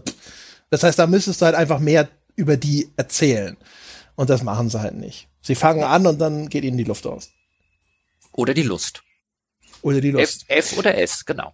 Eins ja. genau. Ja. Aber wollen wir noch über Wörmeier sprechen? Ja, müssen wir. Natürlich wollen wir noch ja, über Wörmeier sprechen. Es muss über Wörmeier gesprochen werden, weil, wie, weißt du noch genau, ich habe es offen gestanden, kriege ich es gerade gar nicht mehr so in meinem Kopf zusammen. Warum fliegen wir nach Wörmeier? Ja, da die auch, da ist doch so ein so ein so eine Research Facility von Saren, die wir ja, da entdeckt das, haben. Okay, ach stimmt, das war da diese Salarianer-Truppe. Lalala, und die Salarianer sind schon vor Ort und wir sollen jetzt mal schnell dahin. Äh, stimmt, da, da, da, genau, da, also weil Wörmeier, habe ich ja vorher erzählt, öffnet sich nach zwei von den drei Planeten im Mittelteil und genau, dann, dann bekommt das Council, bekommt von so einer salarianischen Elite-Einsatzkommando, bekommt einen Funkspruch, der halt sozusagen auf so einer Mission-Critical-Frequenz gesendet wurde, aber es ist nichts drauf auf dem Funkspruch. Und deswegen denken sie, die waren eben auf Wörmeier, dass da irgendetwas geben muss, aber sie wissen nicht was. So war's, genau. Genau. Und dann kommen wir dort eben auf Wörmeier an und dann müssen wir erst mit dem Marco steigen. Weil ohne geht Ja, aber die beste Marco-Abwurf-Cutscene im Spiel. Also Wörmeier, das ist die Karibikwelt jetzt. Das ist super. Das ist so ein bisschen wie die Karibikstrecke in Mario Kart. Das ist erstmal ein Augenschmeichler. Und da ist halt, es gibt immer eine kleine Cutscene, wie, die, wie der Marco von der Normandy abgeworfen wird. Und da wird der Marco abgeworfen, die Normandy fliegt da. Das ist in so einer Art, weiß nicht, so Strand, Flussbett und die fliegt so knapp über das Wasser und das Wasser peitscht links und rechts dann so hoch von der Druckwelle. Wenn das Ding da lang fliegt, der Marco fl flatscht im Hintergrund runter. Sehr kurz, aber das ist super, so geil, finde ich richtig cool. Ja, also äh, der Level gewinnt auch in der ganzen Marco-Passage. Ich finde, das ist die Marco-Passage, die mich am wenigsten immer gestört hat. Und das liegt wahrscheinlich oder garantiert ausschließlich daran, dass es eine schöne Ästhetik hat, das Ganze. Und das ist halt auch mit den Mitteln von 2007, weil das hatten wir neulich mal in der Besprechung vom, vom, vom letzten Ease, dass ihr jetzt in einer Stadt spielt und vorher hat das in dieser, in dieser, auf dieser Karibikinsel gespielt. Und Karibikinsel ist halt viel leichter und viel, viel einfacher cool darzustellen mit limitierten technischen Mitteln. Und das sieht man hier, wie viel besser das funktioniert als eben so eine eine, so eine untergegangene Stadtwelt, wie jetzt, wie wir auf Pharos zum Beispiel hatten. Oder es ist auch viel geiler als Noveria. Also das ist immer mein, einer meiner Lieblingsabschnitte im Spiel, einfach weil es so eine, so eine coole Ästhetik hatten, weil es halt einfach Spaß macht, da über die Sprände und über das, das seichte Wasser irgendwie zu brettern, ein bisschen rumzuballern und Co. Das ist halt einfach cool und das ist auch so eine willkommene Abwechslung nach dem ganzen etwas düsteren, die Schwärze des Weltraums und so weiter. Und hier sind wir in einer hellen, in einer, in einer schönen, in einer, in einer netten Welt, durch die es einfach mal zur Abwechslung auch wieder einfach aus ästhetischen Gründen Spaß macht. Das ist ein schöner Change of Pace, den sie hier drin haben. Ist halt auch für ein Spiel aus dieser Zeit, also ne, aufwendige Texturen und sonst irgendwas, also nach heutigen Maßstäben ist halt schwierig. Aber ne, wenn du einen guten Wassershader hast in so einer Welt, ist schon viel gewonnen. Und das Wasser sieht tatsächlich echt gut aus. Ich weiß jetzt nicht, ob sie da noch mal was dran gemacht haben für das ja. Remaster, weil das Wasser sieht echt gut aus. Ja, das Wasser sieht echt gut aus, da haben sie was gemacht, aber das war auch im, im Original schon, dass er auch für seine damaligen Verhältnisse nun echt keine Grafikwettbewerbe gewonnen hat. Aber Wörmeier war im Original schon echt hübsch. Also das ist halt, und dann hast du halt sofort so ein, ah, das ist schön. Die Einführung dann ist mit dem Marco durch so einen Schlauch und dann, ne, da ist halt hier schön, das Meer ist links und es sieht so ein bisschen aus wie ein Strand in Brasilien mit so leicht bewaldeten Felsen, die da überall rausragen und sowas. Dann ballerst du dich halt durch, aber also über die Marco-Mission haben wir, glaube ich, genug gesprochen. Und dann kommst du da an, da ist der salarianische Außenposten. Und dann kommt ja jetzt quasi wahrscheinlich die Szene im Spiel, an die sich eigentlich alle als erstes erinnern, wenn es um Mass Effect 1 geht. Denn dann gibt's den Showdown mit Rex, unserem kroganischen Crewmitglied, am Strand von Vermeer. Ja, am Strand von Wormay, denn der Captain Kirahe, also der Anführer der salarianischen Elitetruppe, die schon irgendwie da ist, erzählt uns, ja, wir haben hier rausgefunden, was hier los ist. Ja, also seid ihr die, sagt er erstmal, seid ihr die Verstärkung, die gekommen ist? Wo ist denn die Flotte, die wir angefordert haben? Und dann so, es gibt keine Flotte, es gibt nur uns. Wie, es gibt nur euch? Wir haben doch gesagt, schickt die ganze Flotte her. Der Saren hat hier ein riesiges Versuchslabor und der hat eine eine, eine Heilmethode, ein Heilmittel, ein Gegengift sozusagen für diese Genophage gefunden. Also wir erinnern uns, das ist die, ähm, äh, das ist die, die, die Krankheit in Anführungszeichen, also der Virus, den die Turianer über den Kroganern bei der, deren Rebellion ausgekippt haben, die dafür sorgen, dass nur eins von tausend äh, Kroganer-Kindern lebendig auf die Welt kommt und die anderen tot geboren werden. Und der Saren, der hat ein, ein, ein Gegenmittel dafür gefunden, aber der benutzt das, um eine Armee von Kroganern zusammenzuklonen und zu bauen und damit irgendwie dann später hier die halbe Zivilisation zu überrennen das Ding müssen wir in Grund und Boden bombardieren, bevor der irgendwie fertig werden kann. Deswegen haben wir die Flotte angefordert. Wer bist denn du? Ja, und dann sagt der Rex, was hat der rausgefunden? Der Saren. Was hat ja, der? Genau. Moment, Moment, Moment, Sekunde, sagten sie eben. Ja, genau. Sagten sie eben Heilung. Und was habe ich da von Bomben? Hier wird überhaupt nichts gebombt. Ja, das kann meine ganze Spezies sozusagen retten. Wir sind am Aussterben. Sie wollen das wegbomben. Haben sie sie noch alle? Das ist eigentlich ein cooler Konflikt, den sie hier aufmachen. Und hier merkt man das, was ich eingangs haben wir beide schon eingangs gesagt, hier kommen jetzt Pay, also im ganzen Finale kommen sehr viele Payoffs. Also die Dinge, die sie in der, quasi in der ersten Szene in Akt 1 etablieren, ja, die, die Pistole, die auf dem Kaminsims liegt und so, die, jetzt werden sie eingesetzt. Jetzt kommt Payoff, Payoff, Payoff und das funktioniert einfach geil. Also diese ganze Hintergrundgeschichte mit den Kroganer-Rebellionen und die Salarianer, die den Virus gemacht haben, die Turianer, die ihn draufgeworfen haben und der langsame Untergang der Kroganer und das kroganische Crewmitglied, das wir haben. Und jetzt kommt der Moment, wo das alles zusammengeführt wird zu so einer, ja, zu einem wirklich echt coolen Höhepunkt und zu einem coolen Konflikt, nämlich der Kroganer in unserer Crew sagt, hier wird nichts kaputt gemacht, das kann meine ganze Spezies retten. Und alle anderen sagen, ja, aber weißt du, dann haben wir Kroganer-Rebellion 2.0, das ist aber auch nicht cool. Ja, genau. Also es gab ja einen Grund, warum wir das gemacht haben. Und ähm, das ist tatsächlich ziemlich geil. Äh, vor allem, weil das Motiv, dass ein innerparteilicher Konflikt in der Gruppe von Helden ausbricht oder unter Protagonisten und so weiter, das ist ja relativ typisch. Und das ist in relativ vielen Fällen forciert. Man sitzt so da und denkt sich, ach komm, ja, erstens, Leute, die sich jetzt vorher so gut verstanden haben, würden jetzt nicht gleich so austicken. Äh, da würde man miteinander reden, da würde man auch einfach hier oder da vielleicht mal mehr Informationen preisgeben und dann wäre das ganz schnell, wäre dieser Keks gegessen. Und der Widerspruch von Rex an dieser Stelle, der ergibt halt organisch Sinn. Ne? Also auch wegen der Stakes, die hier aufgemacht werden. Also erstens ist es sinnvoll, auf der einen Seite zu sagen, wir müssen den Kram hier einfach mal bombardieren, weil was der Saren vorhat, dann sind hinterher alle tot. Umgekehrt ist es aber nachvollziehbar, dass unser Kroganer sagt so, ja, Sekunde mal, ja, also meine Spezies leidet seit Ewigkeiten unter dem Scheiß, den ihr uns angetan habt. Und das wäre hier jetzt mal eine Möglichkeit, sich was an der Nagel zu reißen, um dieses ganze Elend zu beenden. Das kann ich nicht zulassen. Und dass dann wieder andere Parteien nochmal sagen so, ja, an sich habe ich da schon auch Mitgefühl mit dir, aber Kroganer sind so traditionell problematisch gewesen. Das können wir jetzt leider auch nicht zulassen. Und ähm, also die, dieser Konflikt, der hier aufgemacht wird, der ergibt Sinn. Ja, also dass alle beteiligten Parteien durchaus ein Recht darauf haben zu sagen, so Moment, Moment, Moment. Also das wird jetzt zumindest jetzt nicht einfach mal so willy-nilly entschieden, Kinder. Ja, genau. Und dann kriegst du halt mehr oder weniger gesagt als Shepard, dann besprichst du dich noch kurz mit deiner, mit deinem, da wollen sie so einen inneren Zirkel so ein bisschen aufbauen, auch so ein bisschen Foreshadowing machen, was jetzt dann nachher noch kommen wird auf Wörmeier, dann bespricht sich so ein bisschen mit Caden, also dem wir erinnern uns dem eingeschlafenen Fuß und Ashley, der kleinen Rassistin, sein und dann ja. sagen die auch mehr oder weniger Leute, geh mal zu Rex und das Spiel lässt dich dann auch selbst zu Rex laufen in der Sequenz, obwohl es das gar nicht müsste, weil es könnte einfach in den Dialog überleiten, aber ich finde es ganz cool, dass es uns dort auch hinlaufen lässt, also sozusagen dieses auf Rex zugehen, von uns aus den Dialog suchen, dass wir das auch tatsächlich machen als Spieler. Das ist eine Kleinigkeit, die aber, glaube ich, eine viel größere Wirkung dann teilweise hat, als man denkt. Ja, und dann gehen wir auch, eben weil er so schön abseits steht. Also genau. er ist isoliert, ne? er ist auch gar nicht Teil dieser Beratungen. Mhm. Und er muss auch da hinten erstmal so selber seinen Frust verarbeiten. Der steht da ja auch, das ist auch so eine ganz nette Animation. Der schießt da einfach so ins Wasser vor ihm und du merkst so, ne, das arbeitet auch in ihm und brodelt. Yeah. Das ist gut gemacht. Das ist so, quasi, das ist, aber das ist auch nett umgesetzt, nämlich mit einem, weißt du, bei, bei einem anderen in einem Film oder so, wo man, wo man solche Szenen dann kennen würde, auch da, nennen wir ein Spiel von 2007, das sowas umgesetzt hat, an der Stelle und so umgesetzt hat. Das ist so die typische Szene, finde ich, wo, de, wo im, in, in einem Film zum Beispiel halt der eine irgendwie hinläuft und dann steht irgendwie der andere auch am Wasser und wirft da irgendwie Steine rein, ja, oder kickt so ein bisschen im Sand rum oder so und ist halt so in Gedanken verloren und irgendwas arbeitet und nagt an ihm und dann kommt halt der andere und dann geht in diese Gesprächssituation und quasi das Steine werfen oder Sandkicken der Kroganer ist halt schießen. Ja, also auch da, er, er bleibt in Character. Das finde ich halt auch wieder so eine Kleinigkeit, die geil ist.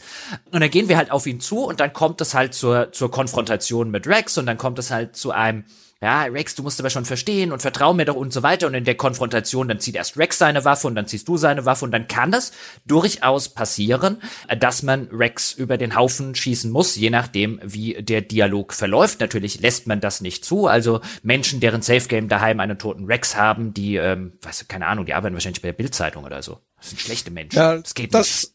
Ich, ist mir damals mal passiert und dann wurde aber auch schnell neu geladen. ähm, ich hatte tatsächlich die Konfrontation mit Rex allerdings viel spektakulärer in Erinnerung, als sie dann jetzt war. Ähm, ich habe mich gefragt, ob das damals anders geskillt war an dem Punkt und ich deswegen vielleicht das irgendwie auch anders in diesen Dialogen gemacht habe. Also hier waren dann auch sofort die entsprechenden Renegade Paragon und sonst was Dinger da. Das ist nach wie vor ist es super gemacht und es ist eine coole Szene. Das hat auch eine gute Dramatik, vielleicht ein bisschen plakativ, dass die wieder beide dann direkt mit gezogener Waffe so in so einem Face-Off sich gegenüberstehen und über den Lauf der Waffe weiter kommunizieren, aber trotzdem fantastisch. Aber ehrlich gesagt, es war super schnell vorbei. Es war so ein, ja, ey, aber weißt doch, wenn, wenn wir den Saren davon kommen lassen, dann bringt er alle um, da hast du auch nichts von. Ja, hm, ja, hast schon recht. Aber es wäre echt cool, wenn wir uns bemühen könnten. Ja, äh, und, und, und, und tschüss. Und das war so ein Ding, wo ich gedacht habe, krass, liegt das daran, dass ich halt das alles schon mal gespielt habe. Ich wusste das schon. Liegt es daran, dass ich Rex diesmal nicht dabei hatte, weil Rex war eigentlich in, in meinem Original Mass Effect Spiel war der halt immer mit dabei. Das war Teil der Standard Crew. Ja, also Garrus und Rex, das waren einfach die beiden Dudes, die immer mit dabei waren. Und diesmal, weil ich ja Tali stattdessen mal mitgenommen habe, saß halt Rex die ganze Zeit auf der Ersatzbank. Das ist halt einfach nur so der grummelige Kloß in meinem Frachtraum gewesen für diesen Durchgang bei Mass Effect. Bin da diesmal irgendwie rausgegangen und habe gedacht so, huh, das hattest du aber noch viel besser in Erinnerung. Ich fand's diesmal auch tatsächlich genau wie du unterwältigend ich glaube nicht, dass es irgendwie großartig, ja, man kann den Dialog abkürzen, wenn du halt die entsprechend, das war das, was ich vorhin meinte, mit dem, das ist meines Wissens nach der schwerste Paragon oder Renegade Check, Dialog-Check im Spiel. Damit kann man das abkürzen, den Dialog ein bisschen.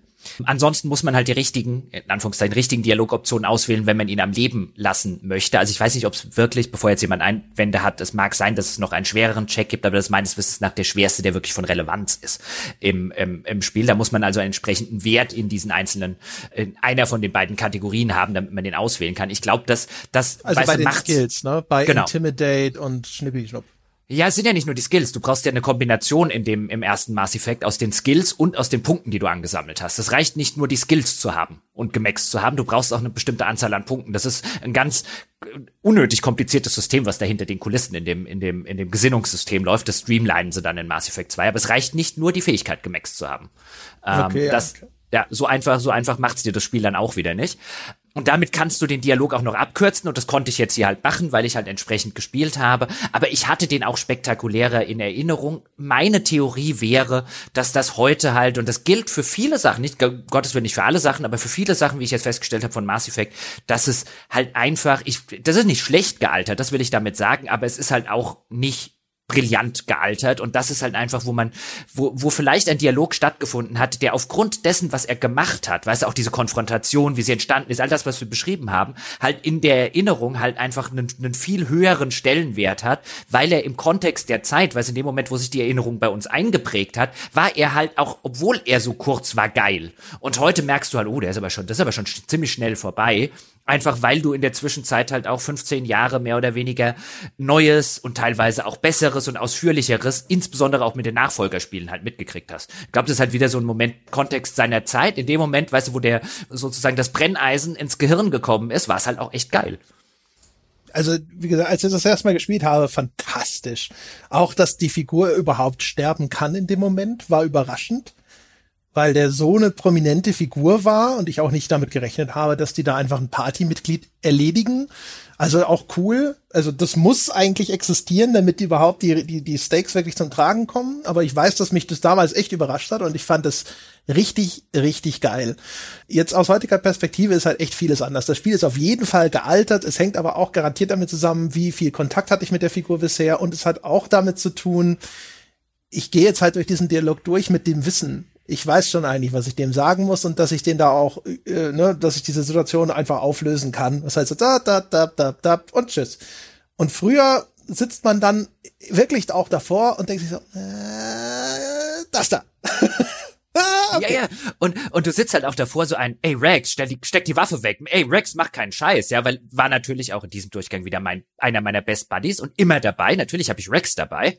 Und es war also halt auch diese Tatsache, dass Rex gegen mich die Waffe hebt und so. Das bin ich von Spielen zum damaligen Zeitpunkt, das finde ich aber bis heute, ist man sowas nicht gewohnt. Du sagst schon, ja, es gibt auch da Spiele, wo so Konflikte existieren, aber halt nicht so Konflikte auf so eine Art und Weise. Weißt du, das sind halt, wie du schon völlig richtig gesagt hast, in der Regel, wenn solche Konflikte in Spielen abgebildet werden, sind es halt konstruierte Konflikte. Und hier war es halt wirklich, das weiß ich noch, so ein Shit, was mache ich jetzt? Nein, nein, nein, wow, Rex, ruhig bleiben. Weißt du, einer der der ganz wenigen Momente, wo du halt auch als Spieler so da sitzt und halt echt sagst, hier lass uns das nicht eskalieren lassen, mein Freund, weil du eben nicht weißt, was daraus entsteht und weil das so das erste Mal ist, wo dir das Spiel, finde ich, auch so ein bisschen den Boden wegzieht und halt zumindest sehr deutlich macht, hier, das kann auch schief gehen, weißt du bist hier nicht so safe, wie du denkst.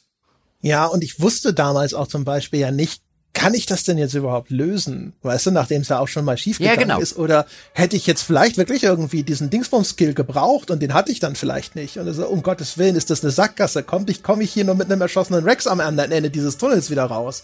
Also ja. das hat ein völlig anderes Spannungsmoment. Ja, genau, das, das, das meine ich mit dem Safe, also mit dem Sichersein. Normalerweise bist du dir in sehr, sehr vielen Spielen und bis dahin in nahezu allen Spielen, wenn ich mich recht entsinne, da wird es auch die ein oder andere Ausnahme gegeben haben, aber normalerweise weißt du, ein Partymitglied in einem Rollenspiel stirbt mir nicht, wenn ich es nicht sozusagen will.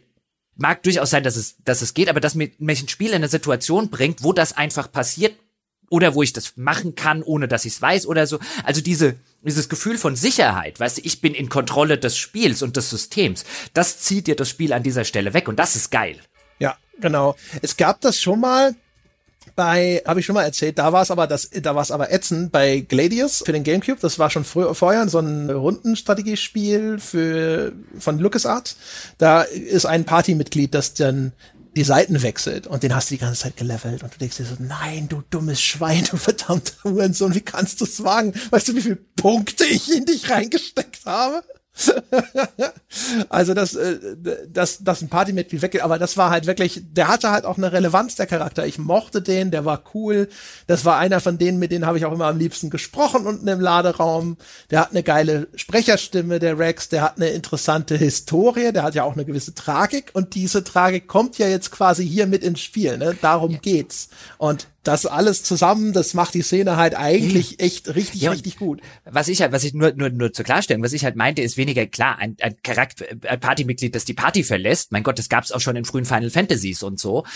Aber die Tatsache, was es halt noch nie gab, war, dass ein Spiel mich antießt. Es könnte sein, dass du ein Partymitglied, und zwar ein Partymitglied, das du echt, echt gerne magst, dass einer deiner Top zwei Leute in deiner Crew ist, dass du das erschießen musst, ohne es zu wollen und sogar verstehst, ja, warum er diese, dieses Fass aufmacht gemacht. Also das war halt neu und das ist halt eine, eine finde ich, eine, eine Dimension von nicht mehr in Kontrolle des Spiels und der Erzählung sein, die ich in dem Fall gerade in einem interaktiven Medium total geil finde, weil sie natürlich auch mit den Konventionen des Mediums spielt.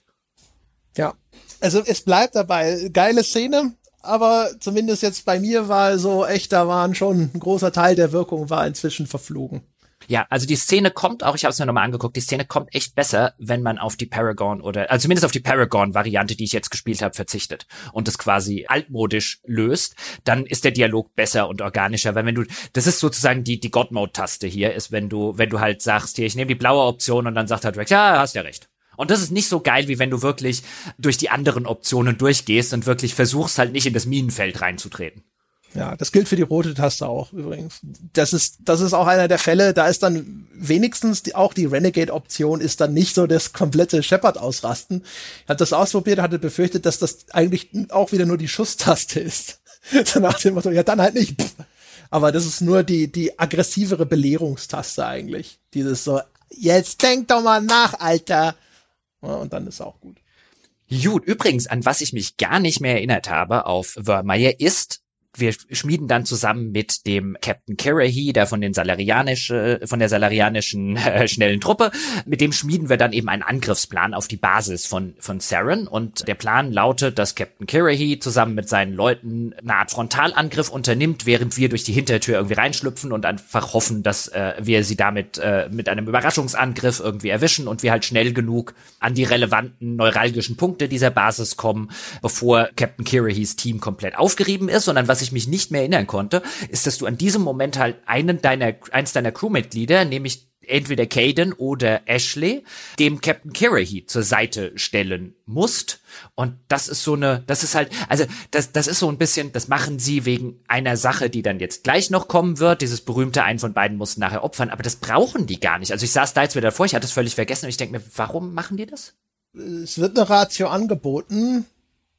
Ja, aber. Ich komme gerade also, nicht mehr drauf.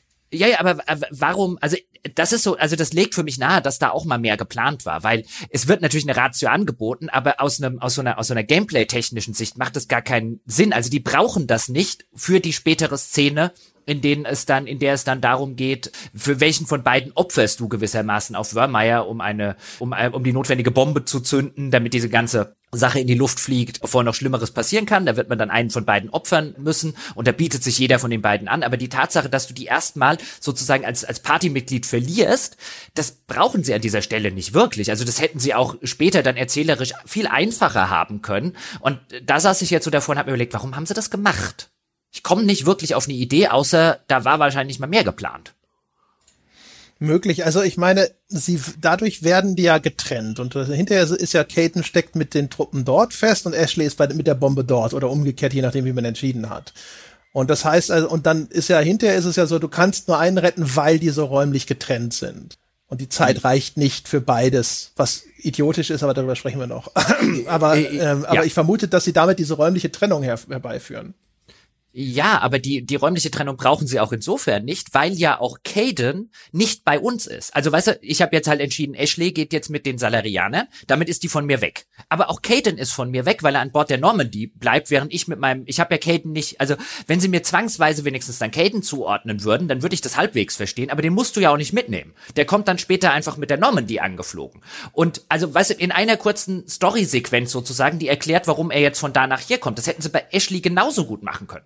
Klar, gibt wirklich vielleicht kein einfach nur nochmal eine, eine zusätzliche Spielerentscheidung eingebaut, damit es nochmal interaktiver ja. wirkt.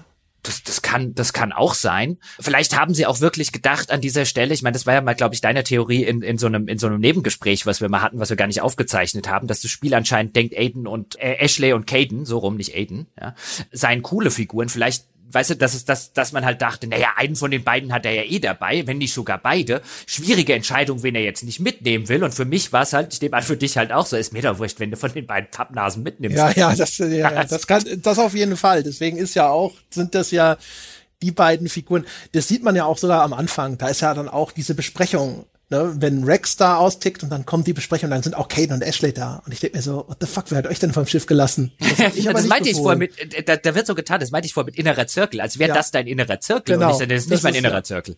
Das ist die Setzung vom Spiel. Da, das ist das, also als wir gesprochen haben, habe ich auch schon gesagt, die, die poppen immer wieder mal in Cutscenes auf. Also meistens ist ja so, die Figuren, die du mitgenommen hast, die melden sich manchmal auch zu Wort.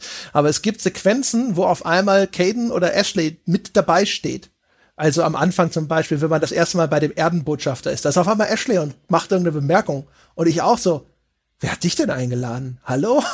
wer hat denn gesagt, dass du dabei bist, wenn ich mit dem Botschafter rede?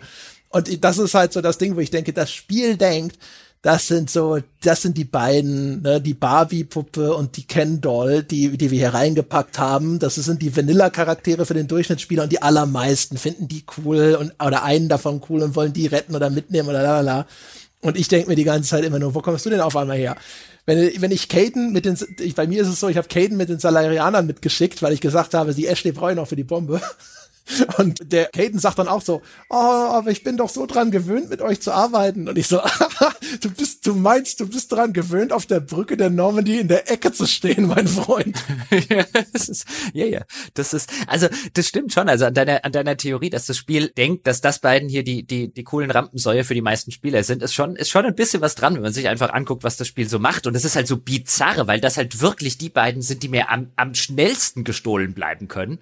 Also wirklich jeden anderen vor ihnen. Also die, die anderen sind viel cooler. Und ich meine, auch später bei der, bei der Wahl, wen von den beiden willst du opfern, ist das halt bei mir wirklich echt so eine Pest- oder Cholera-Entscheidung. Und das ist halt keine, also so eine Wahl wird ja dann geil, wenn du eben sagst, wenn mich das Spiel zwingt, weißt du, zwischen Tully und Garrus zu entscheiden. Da hätte ich wirklich da, ah, nein, will nicht, weißt du, da, da hätte ich diese Zerrissenheit von Shepard, die dann ja später auch wieder thematisiert wird. Und wie schwer diese Entscheidung ist und dass Shepard die durchaus ein bisschen mit sich rumträgt und so, die hätte ich als Spieler fühlen können. Aber dann hättest du mich halt irgendjemand anderes umbringen lassen müssen als die beiden. Weil bei denen war es halt wirklich so ein, wer von, wer von euch ist mir eigentlich egaler? Das Ulkige ist ja, man stellt sich vor, so schwer wäre es gar nicht gewesen, also, ne, das einfach hier, das Spiel kann ja zum Beispiel auch tracken, welche Figuren hast du am meisten in deiner Party eingesetzt und so. Ich mhm. meine, das Problem ist natürlich der Plan, die Geschichte in weiteren Teilen fortzusetzen und wahrscheinlich haben sie sich schon gedacht, okay, ne, wir können jetzt nicht berücksichtigen, wer da alles gestorben ist, der soll wiederkommen, der soll wiederkommen, wenn die den da jetzt opfern, müssen wir das alles berücksichtigen im zweiten Teil. Da gehen die Probleme los. Das ist auch, genau dieser Domino-Effekt ist ja auch der Grund, warum dann hinter der dritte Teil wahrscheinlich auch so enttäuschend war für viele, die sich gedacht haben, weiß Gott, was sich da alles verändert verändern wird. Aber jetzt auf den einen Teil beschränkt zumindest, da wäre also da ist das 3D-Modell in den jeweiligen Szenen auszutauschen und den Sprecher das auch nochmal sprechen zu lassen, das wäre wahrscheinlich schon gegangen.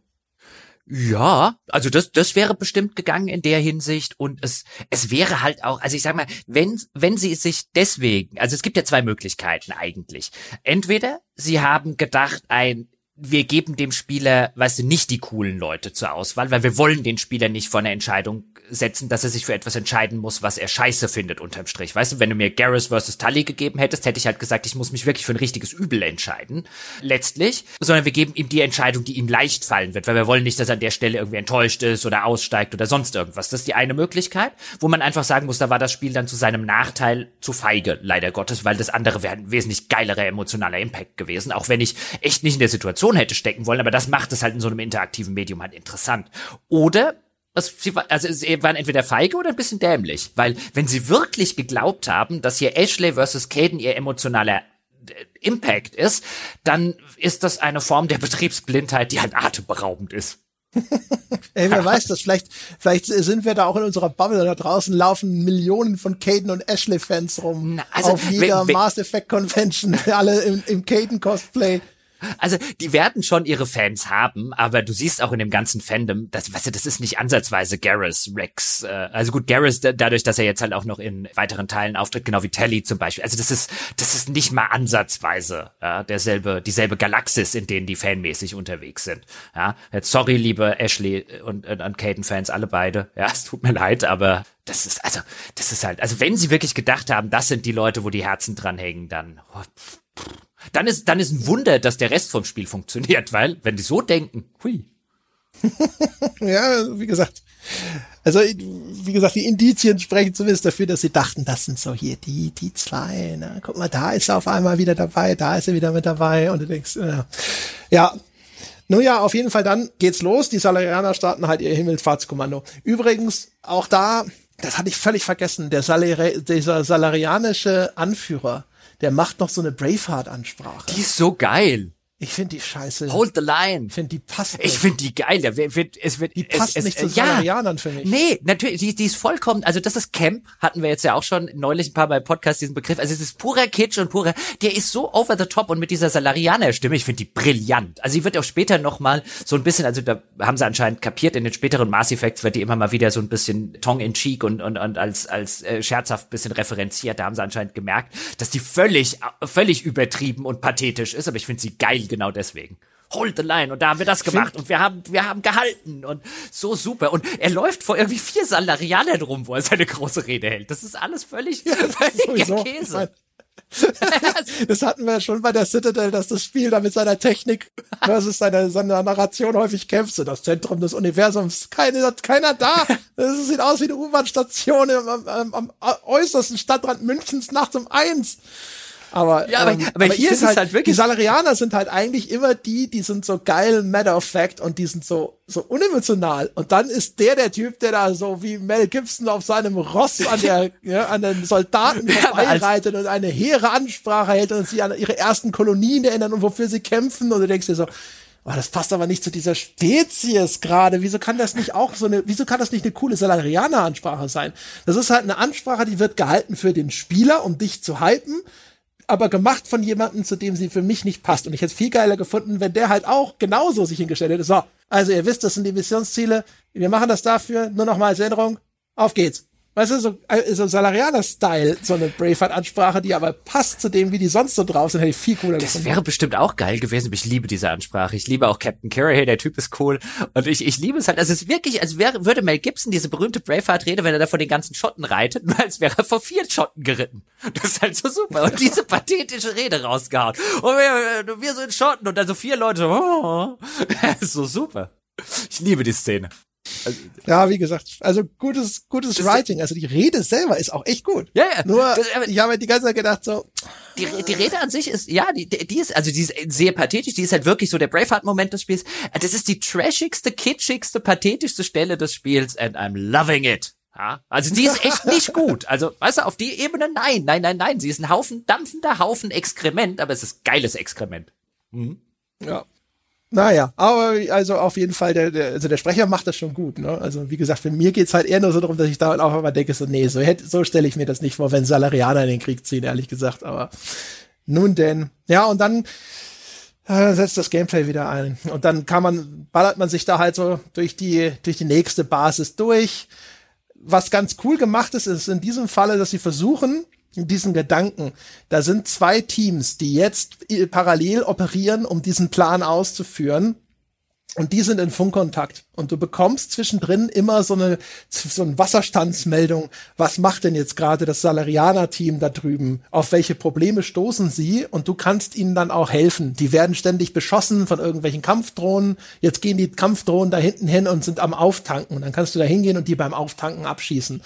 Ich vermute, das hat auch einen Einfluss darauf, wie viele Salarianer am Schluss überleben, oder? Weil also ich habe da einfach alle Nebenmissionen sozusagen abgeleistet und hatte dann am Schluss bei mir im Frachtraum ja eben noch den hier, den Captain so und so und ein paar von den Salarianern, die übrig geblieben sind bei mir in der Normandy. Ich vermute, wenn man das alles links liegen lässt, dann kommt halt keiner von denen zurück. Vermute ich auch. Also es gab nie auch nur ansatzweise einen Grund, das nicht zu machen, weil es liegt zur Hälfte sowieso auf dem Weg und du machst es einfach automatisch, wenn du nicht gerade an allen Gegnern vorbeirennst. Also es ist nicht so, als würden da jetzt irgendwie geht's links lang, rechts lang und geradeaus irgendwie zum Hauptziel oder so. Also ich meine, theoretisch wird es möglich sein, wirklich nichts oder zumindest ganz wenig davon nur zu erfüllen, indem du halt einfach, wie gesagt, durchrennst. Aber wenn du das Spiel halbwegs spielst, wie es, wie es, glaube ich, einfach, würde ich mal schätzen, 99 Prozent der Leute tun, dann rettest du zumindest einen Großteil der Salarianer ganz automatisch. Ja, genau, aber also das wirkte auch wieder wie etwas, das einen Effekt haben ja. kann. Deswegen, ich dachte, du weißt das. Nee, nee. Ähm, genau, aber es, es ist eh nicht signifikant. Es wird halt davon wahrscheinlich den Dialog hinterher im Frachtraum Also, also ich, ich bin mir relativ sicher wegen Mass Effect, weil Captain Carey in Mass Effect 3 auftaucht und ich meine, ich habe mal wo gelesen, der kann nur auftauchen, wenn er Vermeyer überlebt. Also muss es möglich sein, auch ihn umzubringen. Wahrscheinlich wirklich, wenn du dich, wenn du, wenn, wenn du wirklich gar nichts irgendwie machst. Aber da, also da müsstest du dich auf eine Weise, glaube ich, anstrengen, die wirklich, wo du, wo du dir denkst, wer spielt ein Spiel so? Also ja, du kannst natürlich auch hier wieder so ein bisschen in Character ne, sagen, okay, wir müssen schnell, schnell, schnell, schnell, schnell, wir müssen dahin, diese Bombe muss platziert werden, wir müssen gucken, was der Saren da in diesen Laboren alles anstellt und das, da ist ja auch eigentlich theoretisch wieder Druck dahinter. Also du kannst schon in deinem Kopf der denken, okay, wir müssen hier einfach nur durch, so schnell wie es geht. Ich habe keine Zeit für nix. Ja, aber spielt wirklich jemand so ein Spiel? Also gibt ja alles. Also man hat ja auch schon Pferde vor also der ich nicht. Apotheke Mass Effect spielen sehen. Ja, aber auch kotzen habe ich die noch nicht gesehen. Also das ist einfach eine Lüge, finde ich. Also ich kenne auch niemanden, der je ein Pferd vor der Apotheke hat kotzen sehen. Denk mal drüber nach. Ja, so, äh, ich kenne, habe auch ehrlich gesagt noch gar nicht so viele Pferde vor einer Apotheke überhaupt gesehen. Ja, und äh, vor allem, also ich habe, also ganz viele Pferde haben vor Apotheken schon nicht Dinge gemacht, die ich gesehen. Ist ja auch egal. Auf jeden Fall, äh, ja, dann ballern wir uns da halt durch, dann kommen wir zu der kommen wir sozusagen in den in den Laborbereich des Ganzen und dort begegnen uns dann auch äh, zum Beispiel im, im, im Gefängnistrakt. Das ist übrigens der, finde ich, der umfangreichste Level im Spiel, oder? Das sollten wir mal dazu sagen. Also was die Möglichkeit angeht, sich mal, also ich will nicht sagen, sich zu verlaufen, aber das war das erste Mal, glaube ich, ein Spiel, wo ich gedacht habe, gehe ich jetzt da lang oder da lang? Also ich finde verlaufen, da fand ich, wie gesagt, hier Ferros schlimmer das ist der weitläufigste, habe ich. Also man hat das Gefühl in jeder Hinsicht, das soll so ein Höhepunkt im Spiel sein. Ne?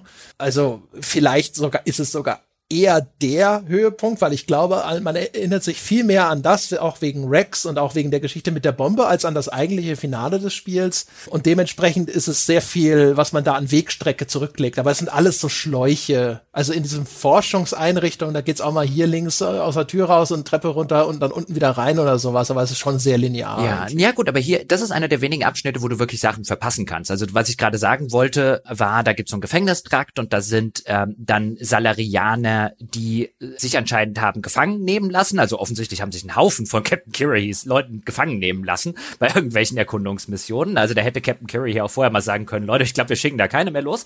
Aber da sind ein Haufen dann Salarianer, die halt alle und die greifen uns auch teilweise an, sind auch als Gegner da, die werden dann indoctrinated, also die Indoktrinierten genannt, eben Leute von dieser, von dieser Truppe, die halt dann eben diesem Einfluss von Sovereign, dem Raumschiff von, von Saren erlegen sind und jetzt gewissermaßen auf Seiten von Saren kämpfen. Und in dem Gefängnistrakt findet man eben welche, die quasi noch gerade dabei sind, indoktriniert zu werden, um dieses ganze Indoktrinationsthema halt auch nochmal aufzugreifen und heimzuhämmern, aber den Teil kannst du völlig, weißt du, wenn du halt ausschließlich dem Missionsziel da nachgehst, normalerweise liegt halt alles, was ist halt wie bei einer Geisterbahn, alles, was du sehen kannst, liegt auf dem Weg. Und hier ist es wirklich, glaube ich, das erste Mal, dass du halt auch durchaus storyrelevante Sachen, klar, auf der Citadel geht's auch, aber in den, in den Hauptmissionen wirklich verpassen kannst. Ja, ich habe das tatsächlich, also da musste ich sogar ein bisschen suchen. Ich habe die von der höheren Ebene aus kannst du runtergucken und da siehst du, dass das so Gefängniszellen mhm. sind. Und das sieht auch aus wie ein Bereich, wo du hin kannst. Und dann habe ich auch gedacht, so, Moment mal, wo ist denn das? Und da musste ich tatsächlich ein bisschen gucken, um erstmal den Weg zu finden, der dorthin führt. Das kann man tatsächlich leicht liegen lassen. Mhm. Und es ist auch halt auch generell, ich sage jetzt mal vom Level Design her auf so einer optischen Ebene, auch die Innenräume, die Labore, die Gefängniszellen,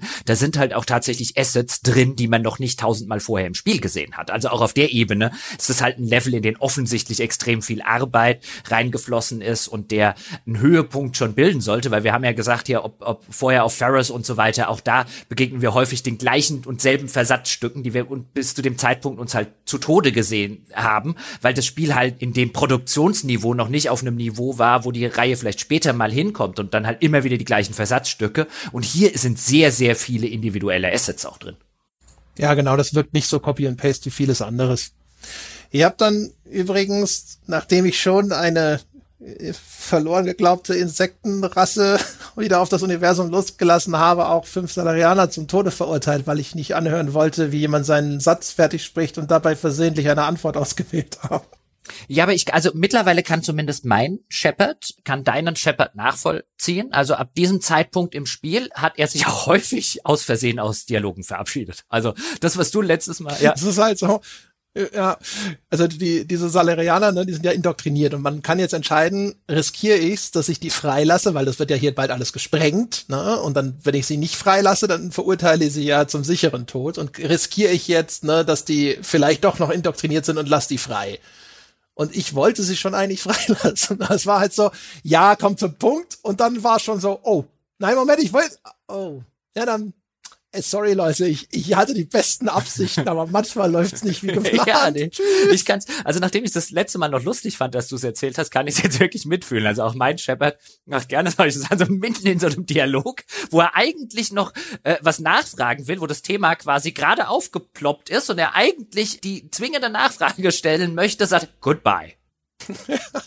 das ist echt so, Shepard ist halt echt so Columbo, weißt du? One more thing. ja, ja, ja, kann das total nachvollziehen. Also wenn, wenn, wenn man halt auch an den Punkt kommt, wo man halt auch ab irgendeinem Zeitpunkt man möchte, dass es jetzt ein bisschen weitergeht oder so, je, weißt du, je länger man ja auch mit dem Spiel verbringt, desto ungeduldiger wird man ja, weil so diese, ich sag jetzt mal diese, zumindest mir geht's so, ich kann nicht komplett konservieren, dieses Gefühl, weiß ich, ich höre mir jeden Dialog an und ich lese jeden Lore-Schnipsel und so, wie ich in den ersten Spielstunden bin. Und irgendwann äh, weißt du ja, okay, aus dem Dialog ist jetzt wenig zu erwarten und der Lore-Schnipsel äh, aus der Kategorie, da interessiert mich eh nix davon und so weiter. Und dann, dann, dann, dann selektierst du so ein bisschen. Und, und ja, wenn du an dem Punkt bist, wo du dann halt auch mal Dialoge anfängst wegzuklingen, dann, dann kommt, kommt der Columbo in Shepard raus. Das ist so geil. ja, ich verpasse ja nichts. Ich lese ja die Untertitel, ja, aber ja. ich bin halt schneller als der Sprecher und dann Genau. Naja. Ja, aber das, das ist passiert. Und dann gibt's da ja noch Rama Thanoptis, die nächste Asari-Wissenschaftlerin, die ich dieses Mal nicht exekutiert habe, obwohl ich es gekonnt hätte. ja, das ist halt. Was auch schon wieder, also es sah zumindest sehr danach aus, ich habe die Option nicht gewählt, aber es, ich glaube auch hier wieder, ich glaube, es gibt insgesamt mindestens, du was, weiß nicht, drei oder so. Es gibt auf jeden Fall echt viele Asari, die wehrlose Asari, die man abknallen kann als Renegade-Schipper. Ja, das ist halt die nächste von den, von dem Gefolge von der Matriarchin, ja, die halt auch mitgekommen sind mit der Matriarchin, die ja gehofft hat, irgendwie Saren eher zum Guten bekehren zu können und dann alle unter den Einfluss von Sovereign gefallen sind und die da jetzt gegen ihren Willen von, von Saren quasi dazu gezwungen wird, an dieser ganzen äh, Krogana-Armee da irgendwie mitzuarbeiten. Und die, die macht uns auch sofort irgendwie den, den, den Fahrstuhl auf, damit wir ins innere Heiligtum dieses ganzen Dings irgendwie vordringen können. Genau. Die und hat mal eben die Keycard zum Super Saren Geheimlabor genau, in der Tasche. ja, gut, ich sag jetzt mal, wenn, wenn du einen Sovereign hast und wenn du, weißt du, also da, da war das mit der Indoktrination halt auch nicht so gut geklappt. Also da wird auch gar nicht erklärt, warum die jetzt gerade nicht mehr indoktriniert ist, weil die muss uns halt gerade die Keycard geben, also deswegen lassen wir mal fünf Grad sein. Und also das ist wirklich die sinnloseste zu erschießen. Die sagt dir halt auch diese ganzen Sachen nochmal, ja, dann waren wir indoktriniert und dann machst du für den Saren, machst halt Sachen, die du halt irgendwie nicht machen willst. Und dann hast du aber halt auch wieder diese Entscheidung, ja, lässt du sie laufen oder erschießt du sie. Und ich finde das Laufen lassen, zumindest ist auch eine, also da kommt halt insbesondere Femshep äh, wieder mal geil rüber, weil was, was dann was dann der Dialog ist, der gesagt wird, ist so eins, ich lass dich zwar laufen, aber du solltest schnell laufen können, weil hier fliegt gleich alles in die Luft und dann reagiert sie nur, was, alles in die Luft, aber wir so, äh, ich muss Luft. Ja, so ungefähr. Und das bringt halt Femshep schon auf so eine geile, will ich sagen, Asso-Weise rüber, aber das ist halt schon so ein bisschen ein, weißt du, ich lass dich zwar laufen, weil was soll ich sonst machen, aber glaub ja nicht, dass du, dass, dass ich, dass ich dir hier sonderlich drei Tränen oder so hinterher weine, wenn es dich halt erwischt. Würde an deiner Stelle echt schnell laufen. Und das passt halt, finde ich, in dem, in dem Kontext, weil es halt von Anfang an eine dumme Idee war, irgendwie da Saren hinterher zu reisen und zu gucken, ob man ihn bekehren kann. Also, weißt du, er muss halt schnell laufen können. ja. Also wie gesagt, ich war zu dem Zeitpunkt schon leicht daran gewöhnt, dass mein Shepard, äh, sag ich mal, so ein Empathieklotz ist. so zwischendrin so, ja, ja, lauf. Aber sollten wir sie nicht vielleicht retten? Könnten wir nicht sagen, wo hinterher irgendwie die Raumschiffe geparkt sind oder in welche Richtung? Nein. Ja, ich habe das, ich habe das jetzt. Lass sie laufen. Ich will sehen, wie sie rennen. Ich, also bei, also bei Femshop kam das so nicht rüber, sondern da kam es halt eher so rüber. Eine bisschen hast du das Bett auch gemacht und ich meine, ich gebe dir jetzt zumindest eine Chance, das hier zu überleben. Also los da. Das kam, das kam finde ich echt schön, schön, schön glaubhaft rüber. Und ich habe es halt auch so ein bisschen so gelesen, dass mein Shepard jetzt auch wirklich oder meine Shepard jetzt auch wirklich die Schnauze voll hat von irgendwie die, der der Asari-Ausrede. Weißt du, das ist ja die Chewbacca-Verteidigung von von von Dings. Ja, ich war indoktriniert. irgendwann, irgendwann, irgendwann sagst du, es ist hier irgendein Asari auf diesem ganz, der ganzen Galaxis, der noch nicht von, von, von den Reapern indoktriniert war. Ja, ja. So, dann geht's aber runter. Ne? In Sarens Geheimlabor, was äh, so, weiß ich nicht, so die Größe meiner Küche hat. Und es besteht aus dem nächsten Proteaner Download Beacon, wo man sich mal schnell noch mal ein paar Informationen ins Gehirn pumpen kann. Und dann gibt es dort ein Hologramm, wo man mit Sovereign sprechen kann. Ja, dem Raumschiff, also das ist dann so so rot, bedrohlich rot und es hat eine tiefe Stimme und so ein bisschen so ein bisschen mit Maschinenklang und Hall dahinter. Und ich mag die Szene immer, die ist jetzt nicht sonderlich äh, cool inszeniert, aber ich finde ich finde Sovereign funktioniert für mich als als eigentlicher Antagonist des Ganzen, weil was wir hier erfahren ist, das ist ja gar nicht Sarens Raumschiff, sondern das ist ein Reaper. Der Twist. Bitte? Riesen-Twist. Ja, Riesen. Jochen Gebauer, ja. Also ich äh, beim ersten Mal fand ich die Stelle wegen genau dieser wegen dieser Auflösung. Ich meine, wenn du halt noch nicht weißt, was nachher passiert und was es mit den Reapern und so alles noch wirklich auf sich hat, Dinge, die später kommen, ist das tatsächlich, weiß nicht, ich würde nicht sagen ein Riesentwist, aber das ist jetzt auch nicht unbedingt das, was du oder was ich damals hab irgendwie dreimal gegen den Wind kommen sehen. Daran kann ich mich nicht mehr erinnern ich weiß, dass ich damals schon so ein bisschen gedacht habe, dieses Raumschiff sieht schon wieder so äh, lebensformig aus. Ne? So, wir haben neulich sogar schon drüber diskutiert, ob es jetzt mehr aussieht wie eine Krabbe, eine Spinne oder ein Tintenfisch.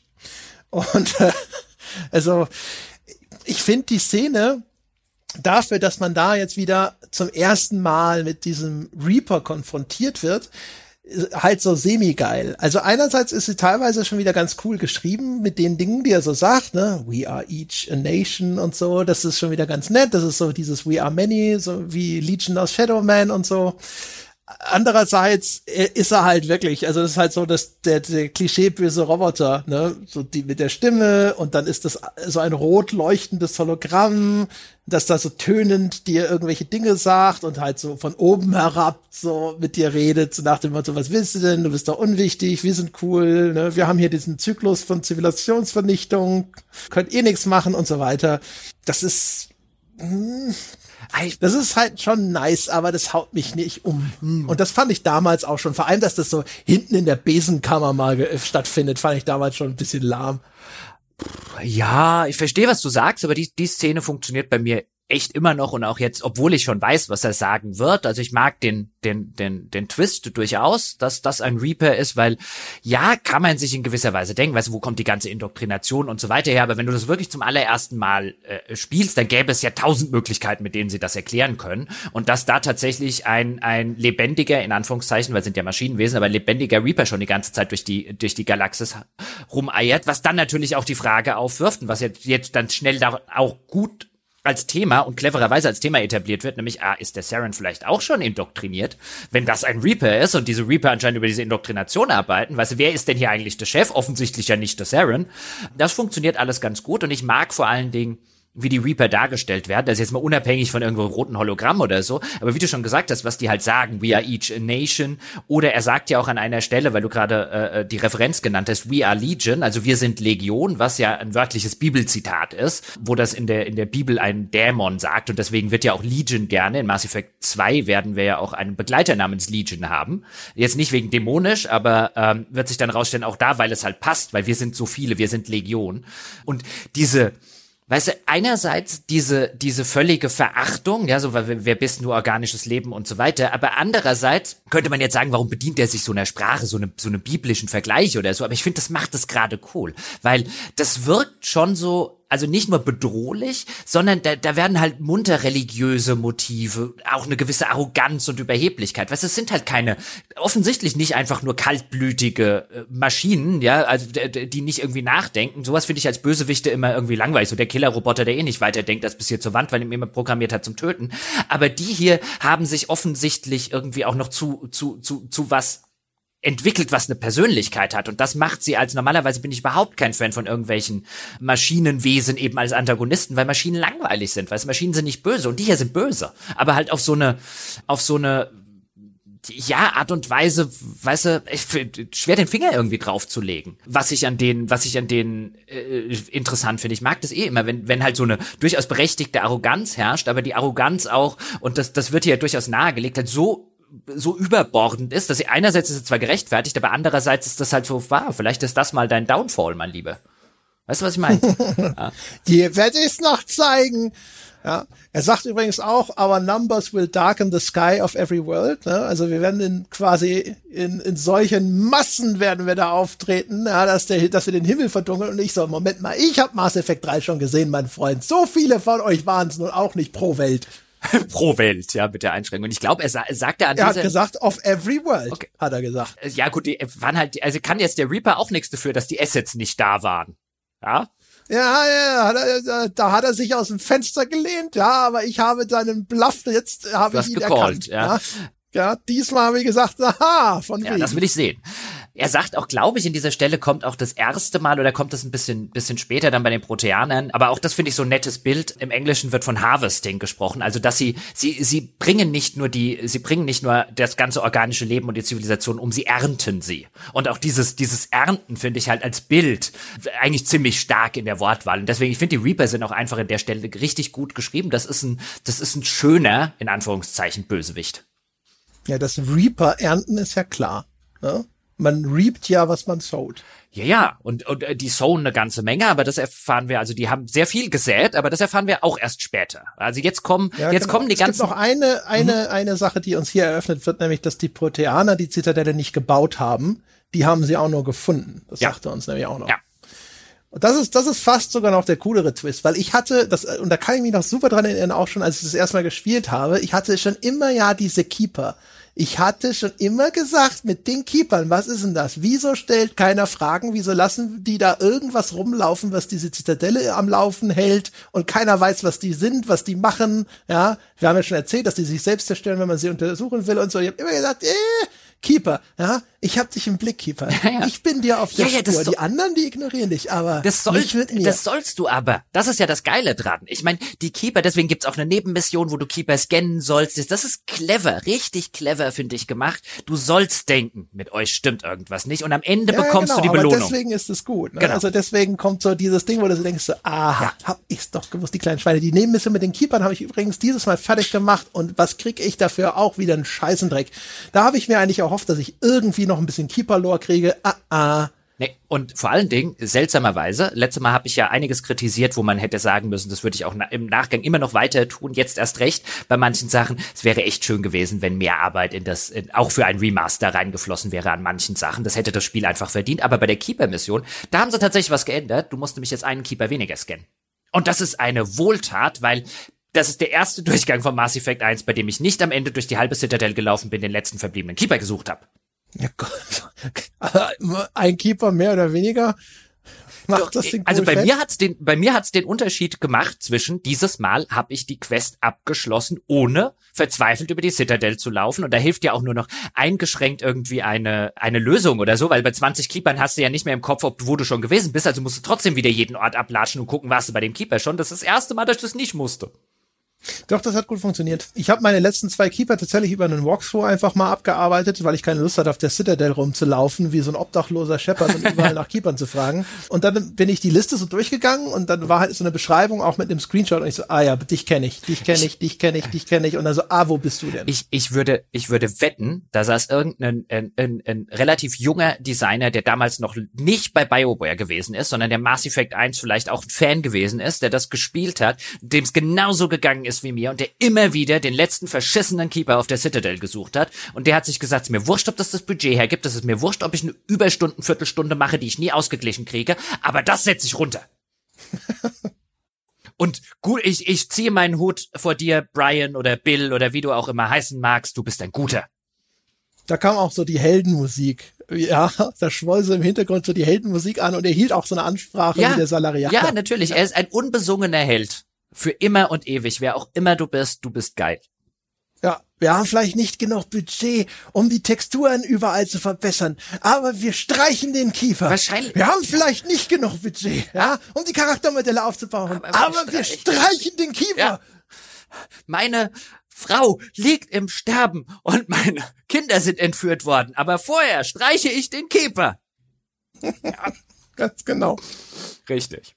So ist es wahrscheinlich, also meine, meine eigentliche Theorie ist ja, dass sich heimlich nachts eingebrochen ist, ja, weil er nicht durfte, weil sie abgesperrt haben, damit ja keine Überstunde, ja, weil EA gesagt hat, der fließt nicht einen, ein Fingerstreich mehr rein als unbedingt nötig und dann hat er sich nachts reingeschlichen, ja, hat durchs Fenster geklettert, so Tom Cruise mäßig erst die Fassade da, die sitzen in so einem Turmgebäude hochgeklettert, nur um den Keeper auszuschalten. So einer ist es die Realität ist wahrscheinlich so super, super ernüchternd. Und dann war es in Wirklichkeit so, dass sie gesagt haben, wir, wir müssen diese Keeper-Mission noch fixen, da ist ein Bug. Und EA hat gesagt, mir scheißegal, streich einfach einen Keeper. Und alle so, nein, die Integrität der Kunst.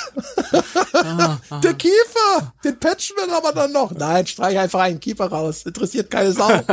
ja, okay. Doch mich. Also dann, da hätte EA auch was richtig. Aber könnte sein, dass du, dass du recht hast. Aber mir gefällt meine Version erheblich besser. Jetzt reden wir die ganze Zeit über die Keeper. Der Twist mit den Keepern kommt ja erst später noch. Aber jetzt, den werden wir dann auch später behandeln für die Leute, die jetzt den den Podcast hier oder die ganzen Podcasts hören, ohne Mass Effect gespielt zu haben oder sich nicht mehr dran erinnern zu können. Das kommt erst auf ILOS, also die ganze Wahrheit über die Citadel. Aber jetzt kommt halt der Teil, auf den ich schon auch schon lange hingeteased habe, nämlich dass am Ende die ganzen Sachen, die sie vorher etablieren mit den Keepern oder eben auch mit der Citadel, jetzt kommt halt, nee, nee, nee, das waren nicht die Proteaner, das waren wir. Ja, und dann ist natürlich auch die Frage, aber warum? Und auch das werden wir rausfinden. Und jetzt, jetzt kommt halt der Payoff, den sie die ganze Zeit aufgebaut haben, für, de, für den wir auch am Anfang ein paar Stunden, wo das Tempo den Bach runtergegangen ist, viel, mit viel Lore und viel Hintergrundwissen in der Citadel zugeballert worden. Jetzt kommt der Payoff und der Payoff ist geil. Ja, das, das machen sie tatsächlich gut. Ja, gibt's keinen Einspruch von meiner Seite. Gut, jetzt gehen wir, gehen wir Ashley umbringen. Jetzt gehen wir noch mal schnell Ashley umbringen, ja, jawohl. Genau, weil dann dann kommt es dazu, also wir haben da jetzt quasi das alles erfahren, was wir erfahren wollen. Und dann geht es jetzt darum, die Basis noch in die Luft zu jagen. Und da geht natürlich ein bisschen was schief, weil jetzt taucht natürlich auch Saren noch mal eine Runde auf und kommt zu einem kleinen Mini-Bosskampf, der schon mal foreshadowt den den eigentlichen Bosskampf des Spiels. Und der ab dem Zeitpunkt war ich sowas von auf einem normalen Schwierigkeitsgrad übermächtig, dass ich quasi Saren in diesem Mini-Bosskampf in gefühlt fünf Sekunden umgebracht habe, von den drei Sekunden war, wo sie denn jetzt schon wieder hingeflogen? Und der, der, der absolute Höhepunkt. Da können wir aber ein kurzes Gespräch, das sollten wir vielleicht noch erwähnen, mit Saren vorher führen, indem wir ihm dann halt mehr oder weniger sagen, du bist doch indoktriniert. Und Saren halt noch an dem Punkt ist, wo er eigentlich weiß, dass er indoktriniert wurde und dass er die ganze Zeit benutzt wurde von den Reapern, es sich aber nicht eingestehen möchte. Und die Szene, so das einzige Mal, wo ich finde, wo Saren, aber da wäre er auch gut und da wäre er stark als, als, als Figur. Nämlich, weil, weil das macht ihn dann menschlich, auch wenn er ein Turianer ist, aber so dieses, er hat das ja alles gemacht, weil er durch die Proteaner Beacons, genau wie wir halt rausgefunden hat, was die Reaper vorhaben und er kam zu dem Schluss, die können wir eh nicht aufhalten. Das Einzige, was wir machen können, ist, wir können hingucken, dass sie uns nicht umbringen und, und nicht auch auslöschen und ernten und wir arbeiten vielleicht mit ihnen irgendwie zusammen und dass das alles, und das erfahren wir leider Gottes, wie ich schon das letzte Mal gesagt habe, hauptsächlich, also die, die richtige Hintergrund, dafür brauchen wir eigentlich diesen, diesen, diesen Prequel-Roman dazu, aber das war halt von Anfang an mehr oder weniger, sobald er mit denen überhaupt in, in Kontakt kam, dass ein erheblicher Teil seiner Ratio, wenn nicht die ganze Ratio, die eigentlich eine dämliche Ratio ist, ist halt Reaper-Indoktrination. Also die Reaper-Indoktrination ist nicht so ein Mach, was wir wollen, sondern die Reaper-Indoktrination, das ist eigentlich das Geile daran, ist, sie haben haben ihn sozusagen auf die Art und Weise indoktriniert, dass er jetzt glaubt, er tut der Menschheit den Gefallen, in dem Fall, was er tut. Und, und sozusagen die Indoktrination auf dieser Seite, den, den Saren an zu bringen, etwas zu tun aus Gründen, die er für cool hält, die sind natürlich wesentlich, weißt du, das macht sie auch bedrohlicher, das macht diese ganze Indoktrinationsthema auch viel cooler und es ist so dämlich, dass du dafür den Prequel-Roman brauchst. Also das mit der Indoktrination kriegt man ja in, über den Dialog schon mit, da brauchst du ja nicht den Prequel-Roman für. Also das finde ich schon äh, gut gemacht. Sie haben das auch schön schon eingewoben in das Charakterdesign, weil Saren, der hat, der ist so ein bisschen wie Two-Face aus Batman der, die rechte Hälfte seines Körpers ist so seltsam, da sind schon so komische Schläuche, das sieht schon so ein bisschen beschädigt und so ein bisschen maschinell aus bei ihm. Und man, der hat schon das Gefühl, als wäre der auch schon irgendwie von den Reapern modifiziert worden oder sowas. Und dann auch in dem Gespräch, also in dem Gespräch bei diesem Vorbosskampf, da gibt es ja sogar einen Moment des Zweifels so ein bisschen, wo du das Gefühl hast, für eine Sekunde hinterfragt er das, ob du nicht doch recht hast. Und dann ist aber schon wieder gut. Und da kommt schon sehr deutlich rüber, okay, das ist also ne, diese Indoktrinierung und du merkst auch schon, okay, das funktioniert eben so, wie du es beschrieben hast. Die, die Reaper, das ist keine Fernsteuerung, sondern es ist so ein bisschen wie in Inception. Er denkt, das ist seine eigene Idee. Er denkt, er handelt aus freien Willen, aber man hat ihm diese Ideen eingepflanzt und die sind nicht seine eigenen. Aber er handelt jetzt entsprechend wie gewünscht das ist tatsächlich schon ganz cool gemacht. Ja, aber genau den Teil so richtig verstehen, weil das Spiel sagt das nicht explizit, ähm, nämlich dass, dass sozusagen sein, sein Plan das zu machen, also die die die Galaxis sozusagen zu retten und die ganzen äh, äh, intelligenten Spezies und so, insbesondere die Turianer. Das Spiel stellt das isoliert, finde ich schon sehr so dar, als das war ursprünglich sein Plan und dann wurde er von den Reapern indoktriniert. Weißt du, als er auf die Idee gekommen ist, ich gehe mit denen zusammenarbeiten, hat Sovereign gefunden und so, und dann hat Sovereign gesagt, ja, ja, das machen wir so, wie du denkst, dass ihm die Reaper sozusagen diese ganze Ratio sehr wahrscheinlich überhaupt erst eingepflanzt haben. Dazu brauchst du halt den den Prequel-Roman, wo es halt dann darum geht, wie so ein Reaper-Artefakt findet findet, das schon vorher jemanden indoktriniert hat. Und Saren halt nichts weiß in dem Zeitpunkt über diese Indoktrination so richtig und er gar nicht weiß, weiß auf was er sich da irgendwie einlässt und so diese, diese zumindest sehr starke Andeutung, dass das ganze Konstrukt Saren ab irgendeinem Zeitpunkt wirklich ausschließlich Reaper-Indoktrination ist. Also die, die, diese, quasi diese ganze Wucht des Ganzen. Und gerade das finde ich stark, weil eigentlich finde ich so, so Indoktrination und so, das ist die ganze Zeit, was ist halt so ein, so ein lahmes Plotmittel, um halt zu sagen, warum Leute Sachen machen, die sie eigentlich nicht machen sollten. Und hier wird es aber sehr, sehr geil eingesetzt, nämlich als irgendetwas, was halt wirklich einen sehr langen Atem hat und sehr subtil funktioniert und so weiter. Und ich finde es ein bisschen schade, dass das halt halt nicht vollständig im Spiel abgebildet wird. Ja, also ich habe das Gefühl, es kam schon gut genug rüber. Aber ich, ich, was ich, ich kann gut verstehen, wenn du sagst zum Beispiel, über die Herleitung im Roman wirkt das Ganze. Also Saren ist ja insofern eigentlich auch so ein bisschen eine tragische Figur. Also jemand, der durchaus hehre Absichten und Werte mal hatte. Ne? Und jetzt ist er halt so komplett korrumpiert und kriegt's nicht mal wieder richtig mit. Das ist ja so, fast schon so ein bisschen so ein Demenzthema. Ne? Ja, ja. ist nur noch ein Schatten Wobei, selbst. Also die so. hehren Situationen und Motive, die kriegen wir halt einfach nie mit von Saren, weißt du das? Ja, ja, genau, das meine ich ja. Deswegen sage ich ja, da ist wahrscheinlich dann der viel mehr der der der Wert des Romans, nicht so sehr im Verstehen, was hier passiert und sowas, oder, sondern eher so das Ausmaß der Tragödie, wenn du so. Ja, aber äh, das schon, aber ich finde auch das, was hier verstehen, was hier passiert, weil war denn Saren, vielleicht war der schon immer ein Arschgesicht? Also ich meine, das Spiel legt das sehr, sehr nah. An welcher Stelle sagt denn das Spiel, dass Saren mal anders war? Naja, man hat ja, die reden ja alle immer erstmal so toll von den ganzen Spectres und so. Also diese Information an sich, dass der nicht immer so war, das habe ich schon immer so mitgenommen. Das, also ich wüsste nicht, an welcher Stelle das Spiel. Im Gegenteil, also durch diese ganze Hintergrundgeschichte mit Captain Anderson legt das Spiel ja sehr nah, dass Saren schon immer über Leichen gegangen ist und Arschgesicht war. Das sagt ja Captain Anderson dir. Das der war, war vor zehn Jahren schon so. Also, also nichts mit Reapern und so weiter äh, der Fall war. Also ich finde, da liegt das Spiel genau das Gegenteil nah eigentlich, wenn es über Saren konkret redet dass er, ja, ja, dass er rücksichtslos gewesen ist und dass so die Mission kommt zuerst und sowas, das schon. Ja, ja, das ist richtig. Aber das wurscht, können wir jetzt endlich Ashley umbringen, die ich gar nicht umgebracht habe. Äh, doch, ich habe sie ja umgebracht. Ja, ja. ja. Bitte. Ja. Nur zu. Ja, auf jeden Fall, dann, dann kommt ein kleiner, eben dieser kleine Bosskampf gegen, äh, gegen, gegen Saren, also Teil 1 des Bosskampfs oder Teil 0,5 könnte man, könnte man wahrscheinlich an dieser Stelle korrekterweise sagen. Und erinnere mich mal dran, dass wir in der nächsten Folge dann mal ganz kurz über, über Mass Effect Gameplay reden, wenn es kein Deckungsshooter mehr ist, weil ab diesem Zeitpunkt habe ich es nicht mehr, also schon ein bisschen vorher nicht mehr als Deckungsshooter gespielt, sondern ich bin einfach nur noch drauf losgestürmt. Dann ging es schneller rum und war wesentlich dynamischer und mir hat eh auf Ich hatte übrigens zu dem Zeitpunkt, ganz kurz noch, ja. das wollte ich eben noch sagen, genau, ich hatte nämlich dann auch den Schwierigkeitsgrad hochgesetzt, ich glaube auf den zweithöchsten das ist dann schon, sage ich mal, ein bisschen interessanter, weil man das jetzt nicht mehr so wie im Schlaf spielen kann. Aber der Effekt, ich habe das dann bis zum Ende auf dem Schwierigkeitsgrad auch durchgespielt, aber das ist dann schon eigentlich so ein bisschen wie erwartet gewesen. Die Kämpfe waren ein bisschen spannender, weil ich schon ein bisschen fokussierter mit den Headshots sein musste und so weiter. Aber ich habe nicht gedacht auf einmal, ui, jetzt macht mir das Gameplay richtig Spaß, sondern es hat halt vor allem länger gedauert. Gut, aber jetzt, wir haben jetzt, wir haben jetzt Saren mal ganz kurz äh, äh, zur Seite geballert. Der ist jetzt irgendwie wieder abgeschwunden und jetzt wollen wir seine ganze, ähm, seine ganze Chose da in die Luft jagen. Und jetzt kommt es allerdings zum Problem, denn wen auch immer wir mit den, mit den Salarianern mitgeschickt haben, der sitzt jetzt an einer anderen Stelle de, des Levels fest.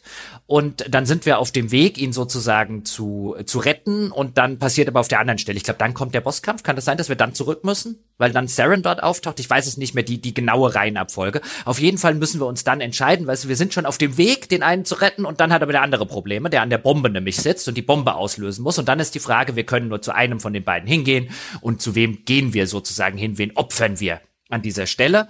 Und ich hatte ja angekündigt und ich, dass ich das erste Mal es anders machen möchte.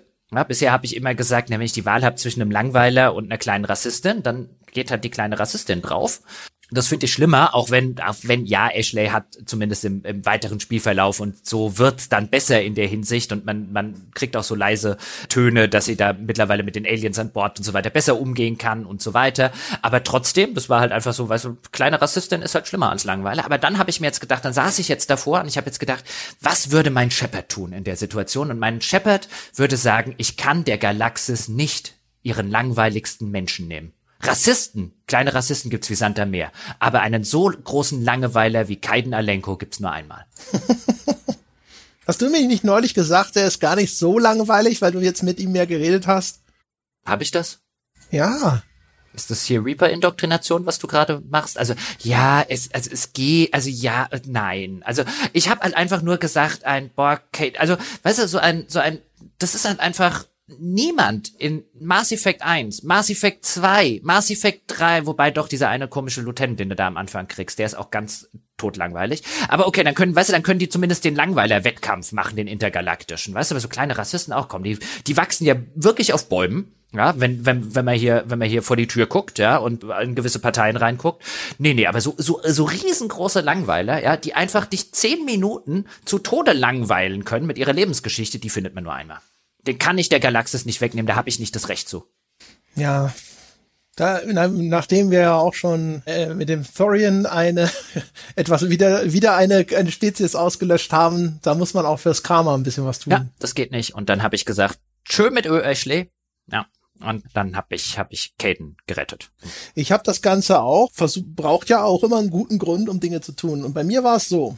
Ich habe mir das angeschaut. Ja, es gibt ja diese Szene, wenn die Normandy landet und dann schleppen wir da die Bombe raus. Und ehrlich gesagt, das sah für mich so aus, als hätten sie die Bombe vielleicht 20 Meter weit weggetragen. Und danach wird ja die Bombe bewacht. So, und jetzt denke ich mir so, Ashley, als ich dich das letzte Mal gesehen habe, warst du 20 Meter von diesem Raumschiff entfernt. Wenn du, ja, zu faul bist, die 20 Meter zu laufen, dann, dann, dann kann ich dir auch nicht helfen. Dann tut's mir leid. Zuletzt, als wir uns gesehen haben, in der Zeit, in der wir hier telefonieren, hättest du schon zum Schiff zurücklaufen sollen. Ich verstehe nicht, wieso wir uns jetzt hier entscheiden sollen zwischen A und B. Ja, also das Raumschiff fliegt jetzt zu dem Caden rüber und wenn du nicht an Bord bist, ist das nicht meine Schuld.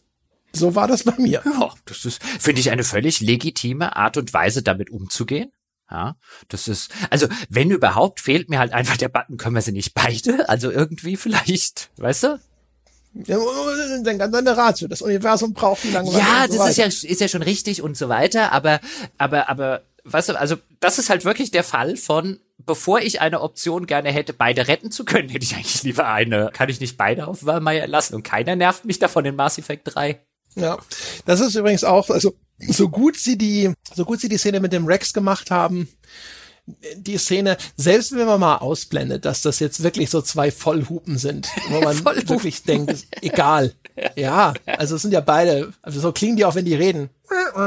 ähm, dann, äh, aber die Art, wie das inszeniert ist, das läuft ja dann auch wieder so über so Funksprüche und so.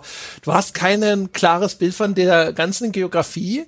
Du verstehst nicht, wieso diese, weil das, wie schnell fliegt die Normandy von A nach B, um die Leute da einzusammeln, ne? Also bei der Bombe, wir haben ja gesehen, wo wir da gelandet sind mit dieser Bombe. Und haben die die jetzt noch fünf Kilometer woanders hingeschafft, dass das auf einmal nicht mehr geht? Also das ist halt alles so, da fehlt, glaube ich, das Budget, um so eine Szene so zu inszenieren, dass da wirklich auch dieser dramatische Aufbau ja, ja. passieren kann. Sondern es ist halt so, hui, Probleme, oh oh, moralische Entscheidung, einen von beiden, für den anderen wird's wohl schlecht ausgehen. Spieler, jetzt knackst du dir aber die Fingernägel runter und äh, denkst dir so, Nee. Ja. Das ist jetzt. Hm. alles so huschi die husch. Ja, und vor allen Dingen, weil dadurch, dass du eben nicht diese Dramatik eben in den Szenen, insbesondere mit den damaligen technischen Mitteln halt darstellen kannst, dann lenkst du halt automatisch das Augenmerk, wo, wo du vielleicht sonst einfach in ein paar echt coolen Action-Szenen und so weiter halt ein bisschen gefangen wärst als Zuschauer in Filmen gerne mal, lenkst du halt dann das Augenmerk auf sowas wie, wieso muss da eigentlich irgendjemand bei, neben der Bombe hocken, um die irgendwie auszulösen oder sowas? Was ist denn das hier für eine dumme Zukunftsgeschichte? Ja. Ich glaube, die bewachen bewachen die Bombe nur. Es heißt sogar, sobald die mal scharf ist oder weiß auch immer, da kann man nichts mehr machen. Aber ich glaube, das ist, aha. Jetzt meldet sich auch Scout zu Wort. Ich übersetze das kurz für unsere Hörer. ja, ja, Ashley gehört an die Bombe gekettet. Nee, also das, also, das hätte man alles besser machen können. Auch zum Beispiel der typische Fehler, den gerne so Militärerzählungen bei solchen äh, in solchen Szenen machen, ist diese Schicksalsergebenheit. Ja, Commander, es ist okay, nehmen Sie ihn. Nein, ich opfer mich viel lieber für das Vaterland, weißt du? Die müssen beide winseln und flehen, dass du sie mitnimmst, verdammt nochmal, damit das wirklich irgendwo, ne, emotional wirken kann. Ja, aber da, da könnte man doch jetzt, da, da so könntest du doch Scout, es ist alles gut. Ja, es laufen Leute durchs Treppenhaus, das ist ganz schlimm. Das ist schlimmer als Reaper oder so. Ja, schemenhafte Leute, die durchs Treppenhaus laufen. Aber da, da so hätte man es doch machen können. Wenn die doch beide sterben wollen, dann lass sie doch. Ja, also das ist doch, weißt du, ist doch einfach nur jeder, jeder wie er will und ich höre auf meine Crew und die sind mir wichtig und so. Aber ja, ich sehe schon, also diesen, diesen Pathos, vor allen Dingen, was man halt auch merkt, wenn man so ein bisschen genauer hinguckt und hinhört, relativ kurz, äh, es mag schon kurz vor Wörmeier sein, wenn man halt häufig mit seinen, mit seinen Leuten redet, aber insbesondere dann im Hinblick auf Wörmeier wird aus Ashley oder aus Lieutenant Williams oder Gunnery Sergeant, was sie auch immer ist, Williams, wird sehr schnell dann ein Ash. Also dann der, der, der, der verkürzte Spitz- und Kosename, den dann mm. Shepard plötzlich die vertraut Ja, ja, da, die, ja. Die, wo ich mir gedacht habe, wann bist du Ash geworden? Ja, also bei mir bist du nicht Ash. genau. Williams, ja. ja. Da wird nicht mal der Dienstgrad genannt. Ja, oder nur der Dienstgrad, wenn er mir noch einfallen würde. Siehst du? Ja, so genau. Hier, Dings, kommen Sie mal. ja, genau. Die nächste, das nächste Himmelsfahrtskommando steht an. Ja, ja, das ist ungefähr. brauche Sie. Ja, es ist so wie, so wie bei Nackte Kanone. Nordman, ich heiße Nordberg, aber ich mach's trotzdem. Ja, so, ja, so genau. ungefähr stelle ich mir das mit, mit, mit Caden vor. So, Alonso, ich heiße Alenko, aber ich mach's trotzdem. ja, so, ja. also eine dramatische Mission geht damit zu Ende. Und dann hätte ich gesagt, vertagen wir uns mit dem Rest. Ja, müssen wir wohl. Zum nächsten müssen Mal. Wir wohl. Was, wir sollten vielleicht noch sagen, was wir denn jetzt rausgefunden haben eigentlich. Zur vierten von zwei Folgen, die, die wir zum Mass Effect 1 ja, machen ja. wollen. Ähm, äh, wer hätte das gedacht? Ja, hätte man nie auf die Idee kommen können. Aber wir sollten vielleicht noch sagen, was haben wir denn jetzt rausgefunden? Äh, wir haben ja nicht, wir haben doch erzählt, was wir rausgefunden haben mit Reapern und so, oder was meinst du noch? Nee, weil jetzt ja wichtig ist, dadurch, dass wir jetzt quasi den zweiten Beacon ja, ja gefunden haben. Das hast du kurz so in einem Nebensatz gesagt, also kurz bevor wir da mit Sovereign reden in, in Sarens Besenkammer. Da haben wir ja noch mal, haben wir ja noch mal hier uns einen anderen Beacon in, ins Hirn gepfiffen. Und jetzt haben wir ja quasi die komplette Proteaner-Message aus diesen beiden Beacons, den am Anfang von Eden Prime und den, den jetzt Saren geklaut hat. Und wir haben ja vorher diese Cypher gefunden, also den Schlüssel zu dieser Nachricht. Und jetzt kann halt Liara mal mit uns hier wieder Gedankensex machen, also dieses Mind-Melding und diese, ja. diese Nachricht sozusagen der Proteaner entschlüsseln. Ja, weil wir jetzt ja durch den Cypher denken können wie ein Proteaner. Und jetzt mhm. guckt sie uns sozusagen. Da kann sie wieder glänzen. Genau, da kann sie wieder glänzen. Ja, also das ist ja, also Forscherin, ja, machen so, also das ist ja, machen sowas ja dauernd. Und die hat, die kann jetzt rausfinden quasi, was die Message der Proteaner ist und die Message der Proteaner ist, komm nach Ilos. Jetzt verkürzt gesagt, also auf einen Planeten, der anscheinend eine ehemalige große Stadt Hauptstadt Fragezeichen der Proteaner gewesen ist. Und dort, da müssen wir hin, da ist offensichtlich der sagenumwogene Konduit, von dem wir immer noch nicht wissen, was genau es ist. Und dahin ist Saren unterwegs. Und dadurch, dass wir uns jetzt zwei Beacons reinge reingerammt haben, wissen wir jetzt auch, wo das ist, nämlich in die, wir müssen durch dieses sagenumwogene Mu-Relay fliegen, das, warum auch immer wir wissen, wo das ist und so weiter, ist jetzt auch nicht weiter wichtig. Das Ding ist, dieses Mu-Relay, das ist nämlich das, wo Liara jetzt wieder zur Höchstform aufläuft. Das ist das, wo sie sagt, ja, das habe ich vorher schon erkannt, aber ich habe nichts gesagt. Und dann kannst du sagen, ja, bist du blöd? Wieso hast du nichts gesagt? Und dann weißt du, was sagt Liara? Ja, das Mu-Relay, das führt zu hunderten Welten. Da, deswegen, das war ja eine völlig nutzlose Information. Und ich denke mir so, Trulla. Wir haben hier eine ganze Flotte. Das Schicksal des Universums steht auf dem Spiel. Wir hätten halt vielleicht einfach mal 50 Schiffe auf jede der 100 Welten geschickt. Und die gucken sich mal um. Sag das nächste Mal, wenn du so ein Relay kennst. also, also jetzt, jetzt, ja, wenn du es so sagst, ja, ist es halt schon, hat sie halt nicht im Urin gehabt. Weißt du, was sollst du machen? Ja. Sondern, dabei, wie ja. gehst denn du eigentlich auch mit Wissenschaftlern um? Dass die rational, äh, problemlösungsorientiert an solche Sachen rangehen? Ja, die hat nicht im Kaffeesatz gelesen, da stand's nicht drin. Ja, der hat ein paar Mal, hat ein bisschen Karten gelegt, hat mal das Universum gefragt, kam nichts dabei rum. Ja, der kann die ja nicht ahnen. Ich äh, sehe das zu sehr durch die Menschenlinse. Ich sollte nicht meine eigene Kultur den Asari. Äh, genau, das ist Cultural Appropriation oder was du da halt auch, auf jeden Fall ist das ganz schlimm, was du da machst, ja. Wenn, wenn die halt die dümmsten Wissenschaftler in der Galaxis sein wollen, dann dürfen die das. Vielleicht ist es auch wirklich so. Weißt du, bei, es gibt ja Mars Attacks, diesen Tim Burton Film, wo diese absurden Marsianer die Erde angreifen und die, die Menschen immer wirklich bis entgegen jeder Vernunft denken, sie können noch friedlich mit ihnen kommunizieren. Und dann gibt's so das, wo, diese Szene, wo sie in der Wüste von Nevada landen und so eine weiße Taube aus der Luft schießen. Und einer sagt äh, dann so, ach, vielleicht bedeuten weiße Tauben bei ihnen ja Krieg. und das ist nur ein Missverständnis. Und vielleicht ist das auch nur ein Missverständnis. Vielleicht verstehen Asari Wissenschaft einfach völlig anders als wir vielleicht meinen, meint das Wort was anderes und man redet seit Generationen aneinander vorbei. Apropos, das wollte ich an der Stelle noch sagen, hätte ich beinahe vergessen, was nämlich der DLC noch macht, den wir vorher besprochen haben, Bring Down the Sky, ist eine Erklärung für das eine nachzuliefern, was Science Fiction äh, gerne nicht erklärt, nämlich wie die überhaupt alle miteinander kommunizieren können. Das erklärt das Original Mass Effect einfach nicht. Ist dir das aufgefallen? Es gibt einen, es verschwindet direkt in irgendeinem Codex-Eintrag, aber dann gibt es, also es wird nicht wirklich thematisiert, aber dann gibt es einen Codex-Eintrag, ja, auch mit der denkbar langweiligsten Erklärung, nämlich dass sozusagen jeder so einen kleinen Übersetzungscomputer dabei hat und deswegen alle eine gemeinsame Sprache sozusagen sprechen, bis auf ganz, ganz wenige Ausnahmen. Das erklärt halt, warum die alle Englisch oder alle Deutsch und so weiter und warum es dann nicht irgendwie wie bei Star Wars-Filmen teilweise mit Untertiteln oder so gearbeitet wird, was, was tatsächlich auf Dauer nach 20 oder 30 Stunden echt eher nervig wäre, wie ich finde. Finde, da haben sie es schon richtig gemacht, aber wo du halt wirklich merkst, ein, okay, es haben viele Leute gefragt, warum das so geht, jetzt kriegen sie halt einen Codex-Eintrag, aber bitte, bitte frag mich nie wieder. Wieso übersetzt der Sprachcomputer manchmal mit Akzent? Hab ich doch gesagt, bitte frag mich nie wieder. okay, ja? okay. Das ist, das ist, das ist das, was der, was der zuständige Autor bei BioWare gesagt hat, generell zu diesem DLC und auch zu solchen Sachen. Keine Ahnung, warum er die Quarianer mit Akzent übersetzt. Ist halt so. Sprachcomputer, halt die Fresse. ja, genau. Ja, Antwort ist Sprachcomputer und ich will jetzt nichts mehr hören. Richtig. Ja, hast du was gegen den Akzent, du Rassist? Ja, um Gottes Willen. Nichts ist besser, der Akzent von Kali. Vielleicht ist super. der Sprachcomputer rassistisch. Das weiß man ja nicht. Das ist vielleicht, manche Sachen, die er nicht gut versteht, da kommt dann der Ja, oder rein. das ist vielleicht am Ende, weißt du, das ist die richtige Auflösung. Es gab doch diesen Monty Python Sketch, wo einer ein gefälschtes ungarisches Wörterbuch rausgebracht hat. Und dann haben die Ungarn quasi die ganze Zeit nur irgendwelchen Unsinn oder irgendwelche schweinischen Dinge den Leuten gesagt, wie meine Nippel explodieren vor Lust oder so, während sie ganz andere Sachen sagen wollten. Vielleicht ist das quasi die das, das wird sein, so eine Nebenquest mit Malware im Sprachcomputer. Ja, das wäre Das wäre aber so geil, weißt du, den, den, so, wenn, wenn eine, so eine Zukunftswelt mit so etwas existiert und dann einfach den, den Sprachcomputer zu hacken und halt, also die Leute sagen sich halt alle Schimpf und Schande, ja, und lauter schweinischen Krempel und es kommt halt zu einem riesengroßen, galaxisüberspannenden Krieg wegen einem gehackten Sprachcomputer. Das wäre großartig, das wäre das Erste, was ich machen würde. In diesem Sinne, meine Damen und Herren, das war's für dieses Mal. Das nächste Mal äh, schippern wir diesen Kahn in den Hafen. Vielen Dank fürs Zuhören. Bis dahin. Stell dir einfach mal vor, er setzt einfach jedes Hallo mit Verpiss dich, du arschgebumster Hammel. Das wär, äh, stell dir mal vor, die, weißt du, auch da wieder, und dann ist es bei BioWare der überambitionierte Designer, der sagt, ja, wir machen diese Mission und während, und dann ist, kommt, alle Texte sind komplett ausgetauscht, bis er die neben der Quest abgeschlossen hat, wo der Sprachcomputer gef gefixt ist. Wir machen jetzt einfach nochmal 2000 Dialogzahlen neu und nehmen die auf, nur für diesen Gag.